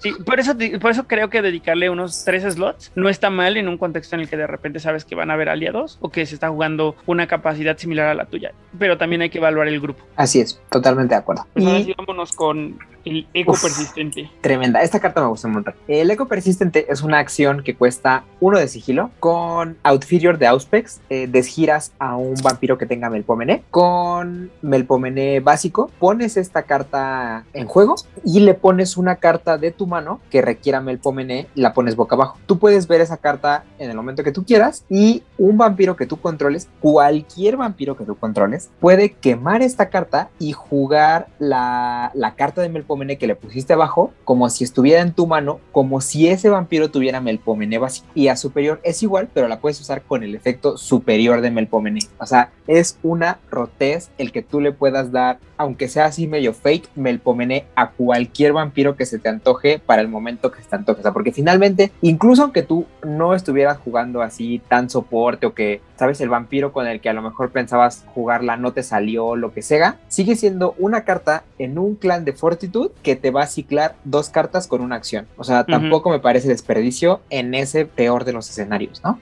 Completamente de acuerdo contigo. Y creo que es esta, esta es la carta que de repente le abre las puertas a las hijas de la cacofonía a jugar cosas locas, locas con quien se le ocurra, ¿no? O sea, imagínate un, un Enkidu haciendo Siren's Lure, por ejemplo, ¿no? Mm, yo tengo, de nuevo, no volví a tocar ese mazo, ya tiene un buen rato que está ahí sentado oculto, horrible en un rincón, pero yo esta la jugué con Samedis. Ay, claro, claro que sí. ¿Y los Amedis hacían Siren's Lure o los Amedis hacían qué? Eh, los Amedis hacían entre Siren's Lure y también te podían ir y poner este Shatterings creciendo y ya tú sabías si te comías ese daño o los agarrabas. Oh, qué ropa. Ah, qué malvado. O incluso para winificar la situación y poner otros eh, ecos, digo, otros coros, ¿no? Claro, también. Porque al final del día pues tienen fortitud. Exacto, exacto, exacto. Se van a enderezar y ellas van a llamar a su propio, a su propio eh, coro, perdón. Claro, porque además ya con esta carta entonces podías enderezar a la otra, haces coro, te enderezas y haces madrigal y va. Sí, sí, sí, o sea, se me hace una carta muy malvada y además tiene un sabor diferente si te da, si se dan cuenta, porque ahora también las hijas reciben asistencia de otro clan. En, en, en Auspex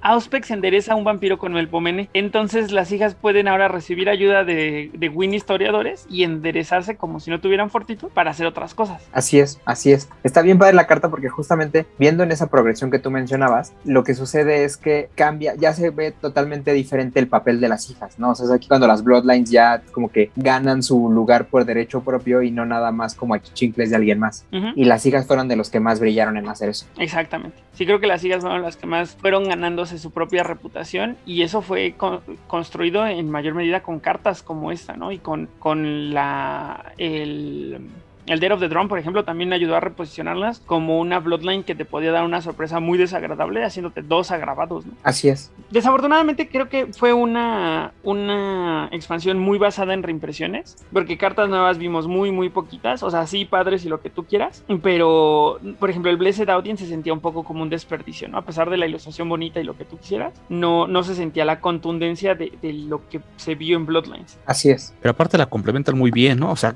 tampoco es que tuvieran cartas muy blanditas, ¿no? Las cartas que están mejor cotizadas manches, te hace muy funcional el mazo, ¿no? Es que justo creo que ese es el, tema, amigo, que era un, era un, ¿qué les damos sin romperlas más? Exacto. sí, justamente, es que sabes que la otra es que aquí no lo estamos mencionando porque ya tuvimos el capítulo para eso, pero entre las cartas de clan y el hecho de que tuvieran presas, que también ya hemos dicho que es una disciplina muy top y que te deja hacer muchas cosas muy rudas, o sea, esto, esto que es como ese complemento, o sea, ya, ya las dejaba muy rotas. Sí, sí, definitivamente. Y si pensaban que ya las hijas estaban recibiendo mucho amor de parte de los desarrolladores, desarrolladores. El mundo se acabó cuando salió eh, los, los eh, herederos, de, la sangre. Asqueroso. asqueroso. Sí, las hijas pasaron de ser un, una molestia entretenida a volverse unas perras del mal que deberían ser destruidas, ¿no? Sí, tal cual, tal cual, totalmente de acuerdo. De hecho, todos los... Sí, ellas son tan bonitas ellas. Bueno, claro, para nosotros que las jugamos, sí. Sí, exactamente. si quieren tener un mejor contexto de este capítulo, vayan al capítulo 35 donde hablamos de las hijas y después escuchan este para que vean todo lo que pueden armar con la cripta. Échate, échate las tres cartas de Earth to the Blood.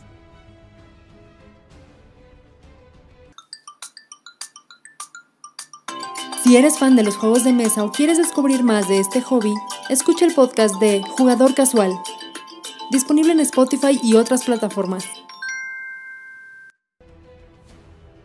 Son, son cuatro, amigo, pero hay ¿Son cuatro? A ver, dale, dale. Empecemos con la fanfarria para el Elíseo.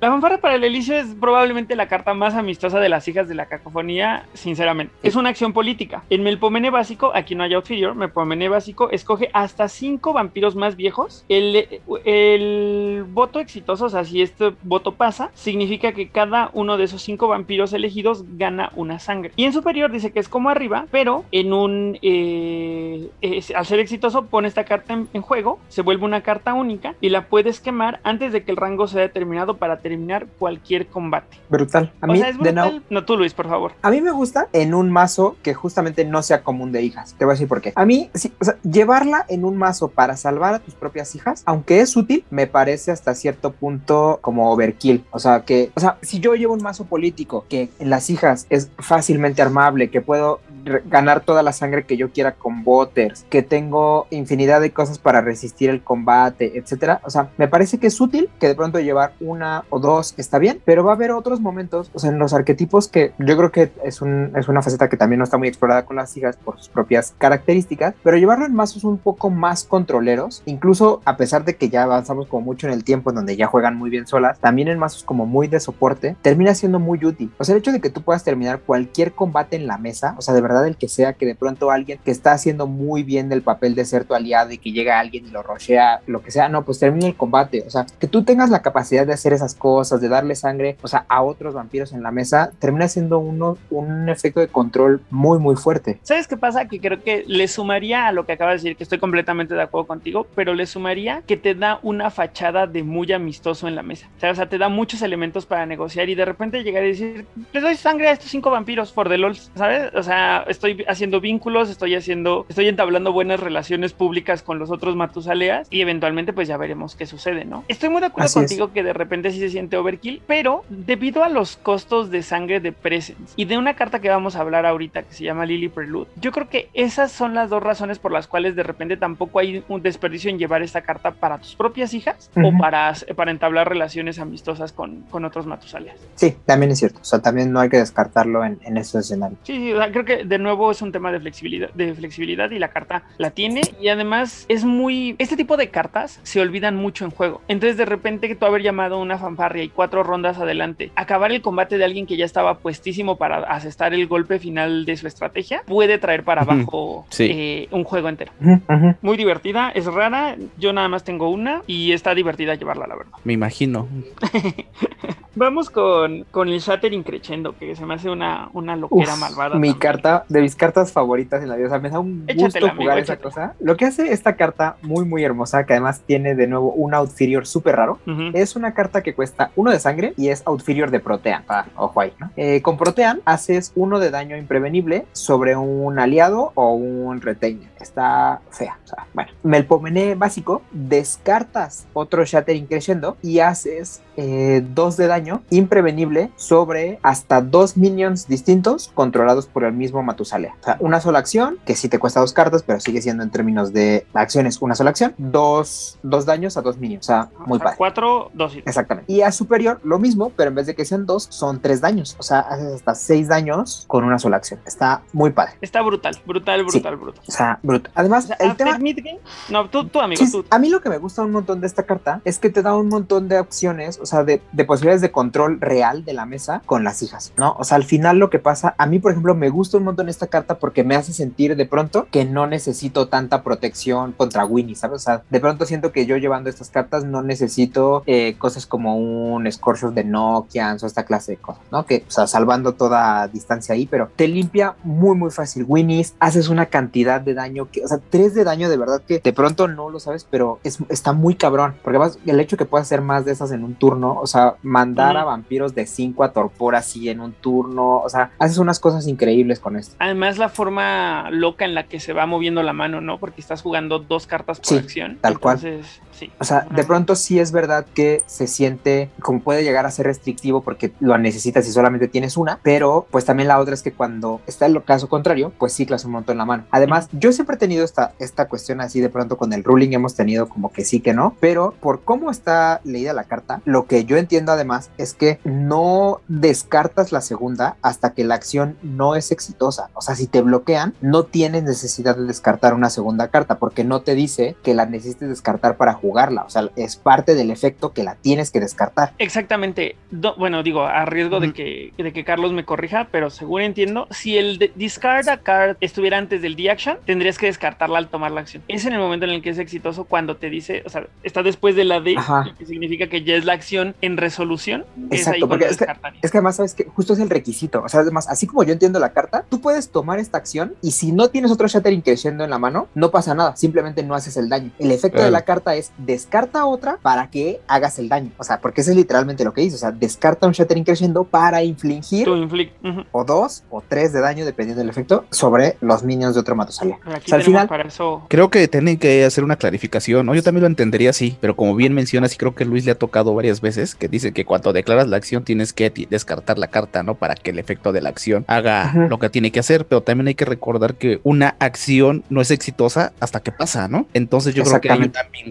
Ahí de los, de los, ¿cómo se llama? Del ruling, ¿no? Yo creo que deben de hacer una clarificación porque justo este, hay confusión con eso, ¿no? Yo también pensaría lo mismo que Luis, que hasta que haces la acción, pues viene todos los efectos que tienes que pagar, es como la sangre de un gober, ¿no? Que es el más conocido. Pues si hago el gober y no pasa la acción, pues no tengo que quemar la sangre, ¿no? Tal Y cual. También pensaría que en esto, pues también tiene que ser igual, ¿no? Así Exacto, es. es- Y- exacto, exacto. Me gusta cómo lo planteas, Carlos, porque el costo de la carta es la carta. exacto. Entonces, si me bloquearon, no tendría por qué descartar la carta. Claro. Digo, un poco Así para es. aterrizarlo a. a todo eso. Pero sí, como bien también menciona Luis, y creo que le ha tocado porque él es el que las ha jugado más que todos, que hay como esa ambigüedad, ¿no? Sí, Esa y. ¿sabes qué? La, la otra es que además a mí me ha funcionado, o sea, ya ahora sí como full disclosure, me ha funcionado tanto como para bien como para mal. Claro. O sea, porque cuando me han dicho cosas así de como, no, tienes que descartarla así al momento, hay veces que ya ni lo peleo, porque digo, ah, ¿sabes qué? Sí, entonces no me importa, o sea, aquí está mi segunda carta y ¿qué crees? Corazón de las cartas y ahora sí me, pas- me saqué o el Siren Lure o saqué el sigilo que necesitaba para tirarla y entonces ya es pedo tuyo, ¿no? O sea, porque a lo mejor si me bloqueabas, si me intentabas bloquear, yo no tenía para pasarla, porque no necesitaba descartar la segunda, Ujú. pero si me quieres aplicar el ruling así como lo estás entendiendo, pues mira, no tengo pedo, ahí está y ahí está mi sigilo y Claro. ya de todos modos. Sí, digo que es muy ambiguo porque al inicio de la acción dice descarta un Shattering creciendo para infringir un- dos daños. Entonces,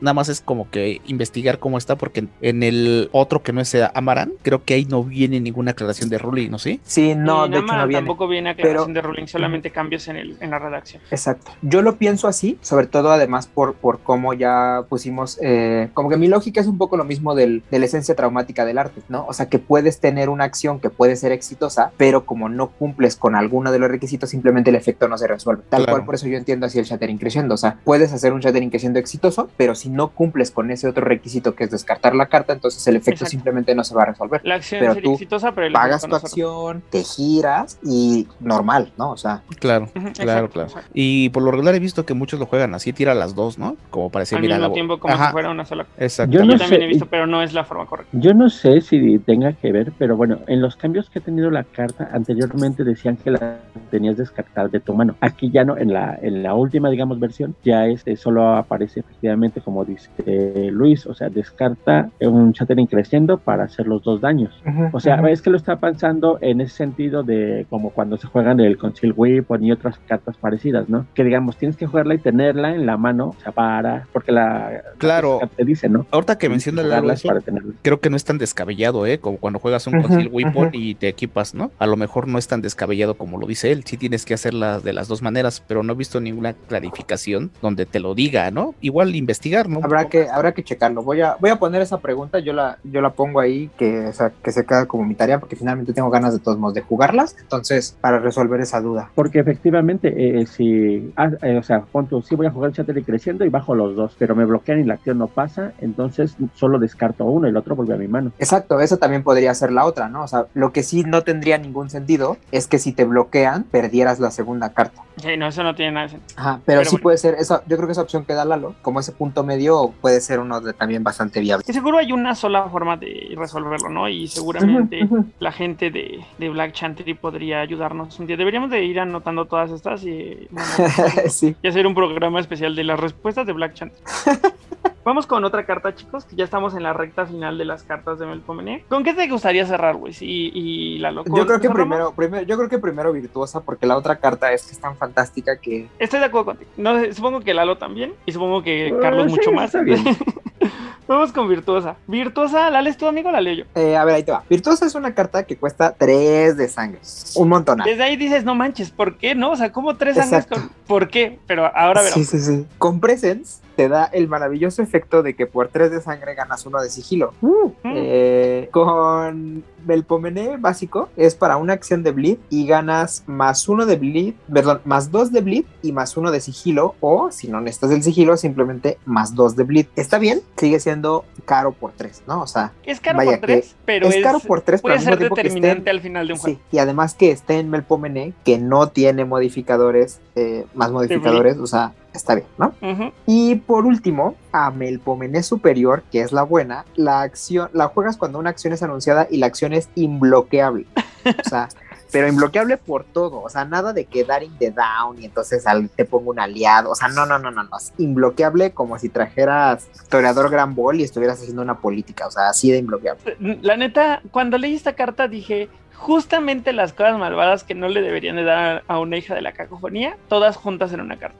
Sí. Más bleed con Melpomene, más sigilo con Melpomene o hacerlas imbloqueables. Dije Exacto. tres, car- tres sangres, ahora entiendo el costo y los pago contento porque mis acciones sean imbloqueables. Sí, que justamente esa es, esa es la restricción, o sea, para, para la gente que de pronto sí le pueda parecer bastante sorprendente, la restricción es que justo ya hablamos de la capacidad de los vampiros, o sea, si tu máximo capacidad va a ser muy comúnmente 6, o sea, pagar 3 de sangre ya te fuiste a la mitad, con un vampiro más chiquito es en una acción se te fue todo lo que tenía. Entonces, esa es la verdadera restricción que tienen, ¿no? Y por eso, porque lo mismo que decía Oliver de como el valor que tiene el, las fanfarrias del Elysium. Sí, claro. claro, Bueno, no es que no tengan presence cuando hacen votaciones y puedan hacer un voter cultivation, tampoco es algo que les diga. Exactamente, exactamente, Eso ¿no? Pero finalmente sí es interesante que si no están jugando un mazo político, pues sí tengan cuidado, porque finalmente las hijas al ser Bloodlines, pues tampoco tienen hunting ground, o sea, necesitas encontrar otras maneras de rellenar la sangre, ¿no? Meter ahí a lo mejor tus coven, tus perfeccionistas, y entonces ahí sí ya, ¿no? Porque además con Virtuosa te aseguras perfeccionista, porque regularmente si no es para el bleed, si no es imbloqueable, no vas a tirar reacciones casi de ningún tipo, entonces, ¿no? O lo van a hacer por a la maldad, ¿no? Pero realmente sí se siente desperdiciado. Sí, exacto. Que apa- aparte un poco, ¿sabes qué? Viajando en el tiempo y hablando de nuevo de Madrigal. Madrigal y Conductor es un combo muy malvado junto con, para recuperar sangre, ¿no? Porque si, si es tu primera acción y todas las otras hijas están enderezadas y van a votar a favor, también ganarían una sangre por votar en concordancia con la que está actuando.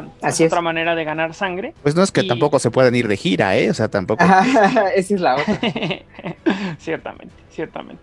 Que, que tienes toda la razón, ¿eh? O sea, los, los Concert Tour más Virtuosa Sí, eh, tampoco Qué se mal.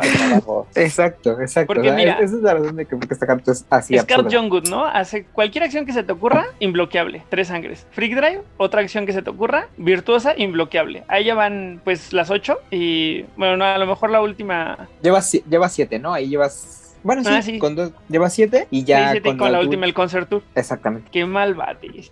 No, además es una carta muy poderosa porque nadie imagina que la hija de la cacofonía sea imbloqueable. Sí, y, y esta, además, esta, esta no es de esas cosas raras que cuestan 700, 700 pesos. O sea, esta puedes comprar tu paquetito de Heirs to the Blood de Black Chantry y encontrar dos de estas muy hermosas. Directamente con distribuidores de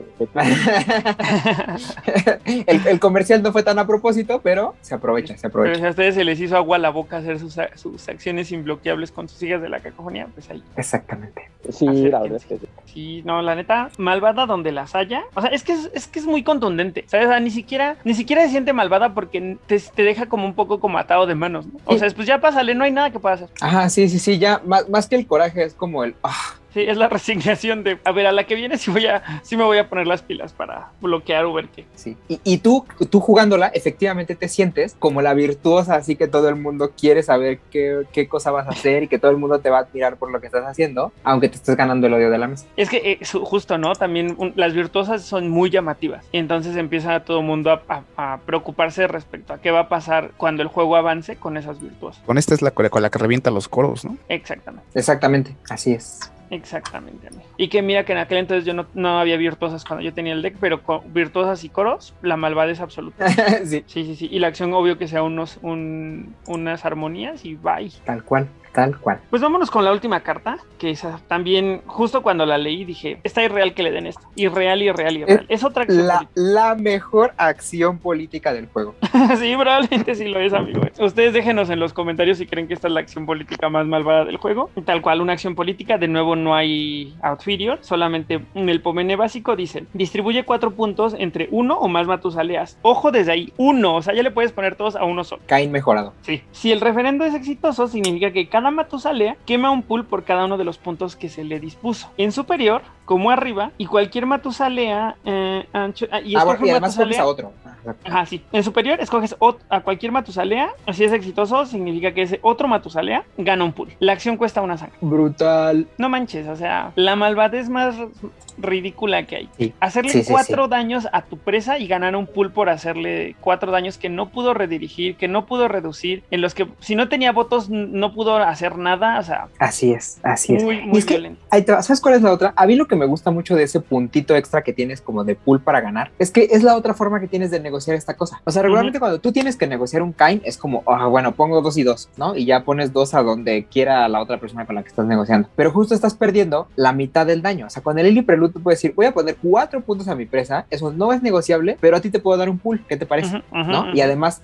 voy a tirar un madrigal y si me votas a favor, pues además vas a ganar sangre, ¿no? O sea, Sí, claro. somos amigos todos. Y estás poniéndole cuatro daños a tu presa. O sea, está cabrón. Sí, sí está. Es, es de esas cosas que. Además, sumemos el hecho de que las hijas de la cacofonía tienen esa tendencia a la winificación. Entonces te pueden jugar tres en un turno. Sí, Y ya fácil. se te fueron 12 pulls. Ya así lo es, hemos visto varias veces. Tal cual. O sea, y es que cuando tú controlas los votos, que con las hijas neta que no es nada difícil, aunque no tengan ni un solo título, o sea, juegas una de estas cosas, Lily Prelude, o sea, juegas tres de estos y estás haciendo 12 de daño, ganaste cuatro de pool y esos cuatro, esos tres de pool que diga, son nada más si no tienes voter, porque si tienes voter, entonces vas a estar ganando Ganaste 9 nueve, de probablemente. pool, 9 de pool y metiendo 12 para adelante. O sea, tienes una capacidad, o sea, ¿para qué necesitas bloquear? De verdad, o sea, ¿qué quieres hacer bloqueando? Si puedes bloquear 9 de pool en un turno que metiste 12 daños hacia adelante. O sea, Ujú, Irreal. Exactamente. Eso Ese es sin el contar las las otras, ca- eso sin Eso contar, sin las contar otras, cosas- otras cartas que sí. pueden meter, ¿no? Como el Reckless Agitation. Es como llamando es, no, no, exactamente. O sea, muy real, muy real. Ujú. ¿Cuántas acciones políticas hay que necesiten una disciplina? Según yo, nada más estas dos, ¿no? Según yo, nada Creo más. las que de mi también. Pomené. Sí, no me viene a la mente ninguna otra. Y Sí, esto creo sí las tiene... ¿Esto no es de algún punto de la disciplina o algo así, Oliver? No, ni Lily Prelude ni la fanfarria para el Elicio, Mm, pero están relacionadas con la con la con la forma en la que se ve a las hijas de la cacofonía como entidades independientes que de repente llegan a la camarilla como para hacerla exótica y como para amenizarla y un poco como para, para hacerlo ahí como diferente, ¿no? O sea, se supone que las hijas de la cacofonía son independientes, pero muchas prefieren las ciudades de la camarilla, aun cuando no se suscriban a la camarilla, porque son más tranquilas que las del Sabá. Claro. Entonces yo creo que va un poco como con su relación de coqueteo con la política vampírica, pero sin inmiscuirse demasiado, ¿no? Pero sí son unos entes del mal, ¿no manches? Estos tipos de Sí. cartas. Es, es que esa carta a mí, o sea, es, es fantástica, de verdad. Por, por eso es que a mí se me hace la mejor carta política del juego. O sea, por uno de sangre que puedes hacer esa clase de. O sea, realmente la siento muy política por eso. O sea, porque tienes tantas maneras de negociar con esta carta, tantas maneras de hacer daño con esta carta. O sea, me encanta. La ilustración no soy tan fan, pero la verdad es que sí, sí está como medio bias mi opinión, porque el hecho de que me guste tanto la carta me hace ver mucho más padre la ilustración. Sí, bueno, es que digamos que no es tan horrenda como las de Brian Sí, no, no, no, no, Creo no, que, no está tan creo que horrenda. por eso la valoramos. Sí, tanto esta como la del Shattering Crescendo, que también no es así súper espectacular, pero me encantan simplemente porque las cartas me gustan un montón. Sí, que curiosamente yo nunca he jugado con Chatten Crescendo, entonces me gustaría darles una oportunidad, pero Lily Prelude sí lo he jugado y sí es devastador y sí te hace de una muy mala reputación en la mesa, ¿no? O sea, sí es un poco así como de tenemos que ver qué hacemos con las hijas de la cacofonía porque 12 en un turno no está bien. Así es, así es. Y eso pensemos que 12 los van a sobrevivir en una situación en la que hayan bloteado o el juego esté empezando, ¿no? Pero after midgame, 12 de, de pool es difícil, Sí, totalmente, totalmente, sumado a la capacidad de multiactuar con, con Fortitude, ¿no? Entonces, Evil. totalmente evil. Bueno, pues entonces creo que con esto terminaríamos el análisis de las cartas de Melpomene. Vámonos a Final Words y a, a- a los saludos.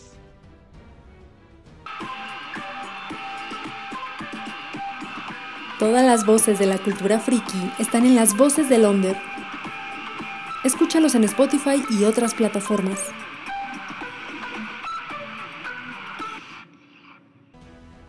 Carlos, ¿tú qué opinas? A ver, danos tus final, tus final words respecto a Melpomene y dinos si sigues pensando que es así como tan tan... eh, tú, dijiste al principio que la, sí la visualizabas como muy toolbox, ¿no? Mm, Lo sigo pensando. Bueno, ya vimos que a lo mejor no bloquea nada, pero puedes controlar, por ejemplo, el shattering creciendo, puedes hacer cierta, o sea, puedes tener cierto control en la mesa, no solamente faltándote en el intersect, que sabemos que ya pues de, de chiste lo tienen por todos estos este, flows que tienen de clan, ¿no? Pero bueno, te puede llevar para cualquier lado. Puedes hacer un deck de coros, un deck de votaciones, inclusive un deck de combate si eres un poco ingenioso, puedes armarlo, ¿no? Porque aparte te visualizan como víctima, ¿no? Siempre he visto que a las hijas, o sea, sí saben que tienen gran poder, pero como son muy pequeñas, las visualizan como víctimas. Dicen, ah, pues la puedo ir a rushear, ¿no? Pero qué tal si me alejo y te hago dos agravados o cositas así, ¿no? O inclusive mejor te meto un shattering creciendo y sin necesidad de combatir, ¿no?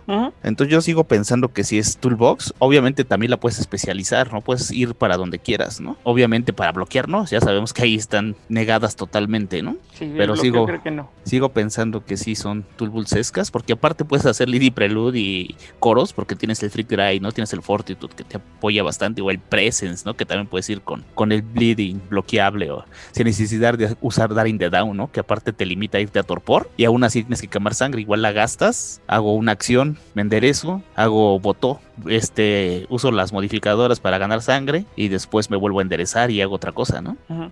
O sea, Sí, sigo sí. pensando que puedes hacer, llevándote mucho al control, ¿no? O sea, estas cartas de votaciones pueden ayudarte y comprarte favores, o pueden simplemente eh, verte muy agresivo, ¿no? Y ir hacia adelante. Es lo que creo. Muchas gracias, amigo. ¿Y algún saludo que quieras mandar? Pues, pues igual, ¿no? Le mandamos un saludo a Aidan Rodríguez hasta el cenicero. Ahí esperemos que se la esté pasando bien y ya me, ya me imagino que agarró la, la ceniza de como playa y ahí está viendo al horizonte en algún momento. Y bueno, creo que también a mis amigos de A Huevo Triunfó el Wear, obviamente a todo lo que es el círculo interno. Un fuerte saludo para ellos, nada más. Muchas gracias por acompañarnos una semana más, Carlos. Ahí estaremos al pendiente la semana que viene con otra disciplina. Lalo, ¿tú cuáles son tus final words, tus final words y si cuál es tu opinión después de todo esto de la disciplina y si tienes algún saludo? Bueno, pues en cuanto a Final Words, yo sigo pensando, como coincido con Carlos, en el sentido de que es una disciplina toolbox, en el sentido de que tiene diversidad para ir hacia el frente. Y que también tiene algunas cartas que dan opción a poder control, controlar y hasta ofrecer algo de defensa para, para ellas. Entonces yo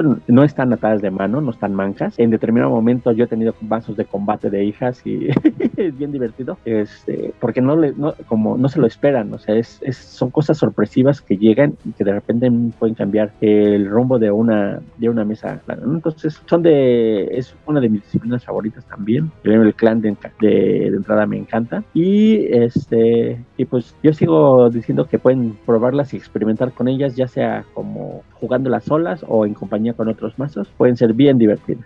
Y Final World quiero aprovechar para, se, se, me había olvidado hace ratito, pero este, felicitar a mis amigos, de, a nuestros amigos del Club de Juegos de Mesa que cumplen su segundo año. Entonces, eh, que como hemos, eh, hemos dicho, es la casa del BTS y le mandamos un fuerte abrazo, que sigan celebrando y pues a todos los que nos sigan en el, en el torneo y que participan en el torneo, sigan echando ganas a ver si traemos algunas sorpresas exóticas para inspiraros en este capítulo para la próxima semana. Pues muchas, muchas gracias por acompañarnos una semana más, Lalo. Sí, y un abrazo enorme a la gente del club que está cumpliendo años. Luis, final words y saludos.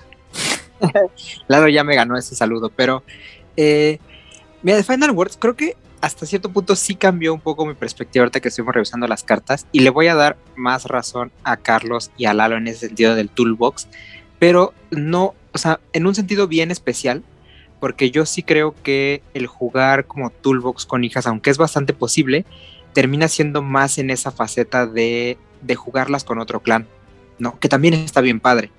O sea, de pronto creo que eh, al menos a mí, el llegar a Betes en un momento en el que ya las Bloodlines juegan perfectamente bien solas, se hace medio raro el jugarlas, al ver, visualizarlas así como muy soporte. Sin embargo, creo que las hijas también tienen mucho ese potencial para hacer un enorme, enorme papel jugando en compañía de otros clanes, que puede ser muy, muy padre. Eh, experimenten un montón con las hijas, o sea, el Melpomene te ofrece un montón de maneras de hacer mazos que solamente el Melpomene puede lograr y está bien, bien divertido. Eh, de saludos, pues creo que nada más un gran saludo a toda la comunidad chilena que ha estado participando con nosotros en la, en la liga. Los que faltan, súmense porque la verdad es que la estamos pasando muy, muy bien. Yo me he dado mucho gusto jugando con todos los amigos de Chile.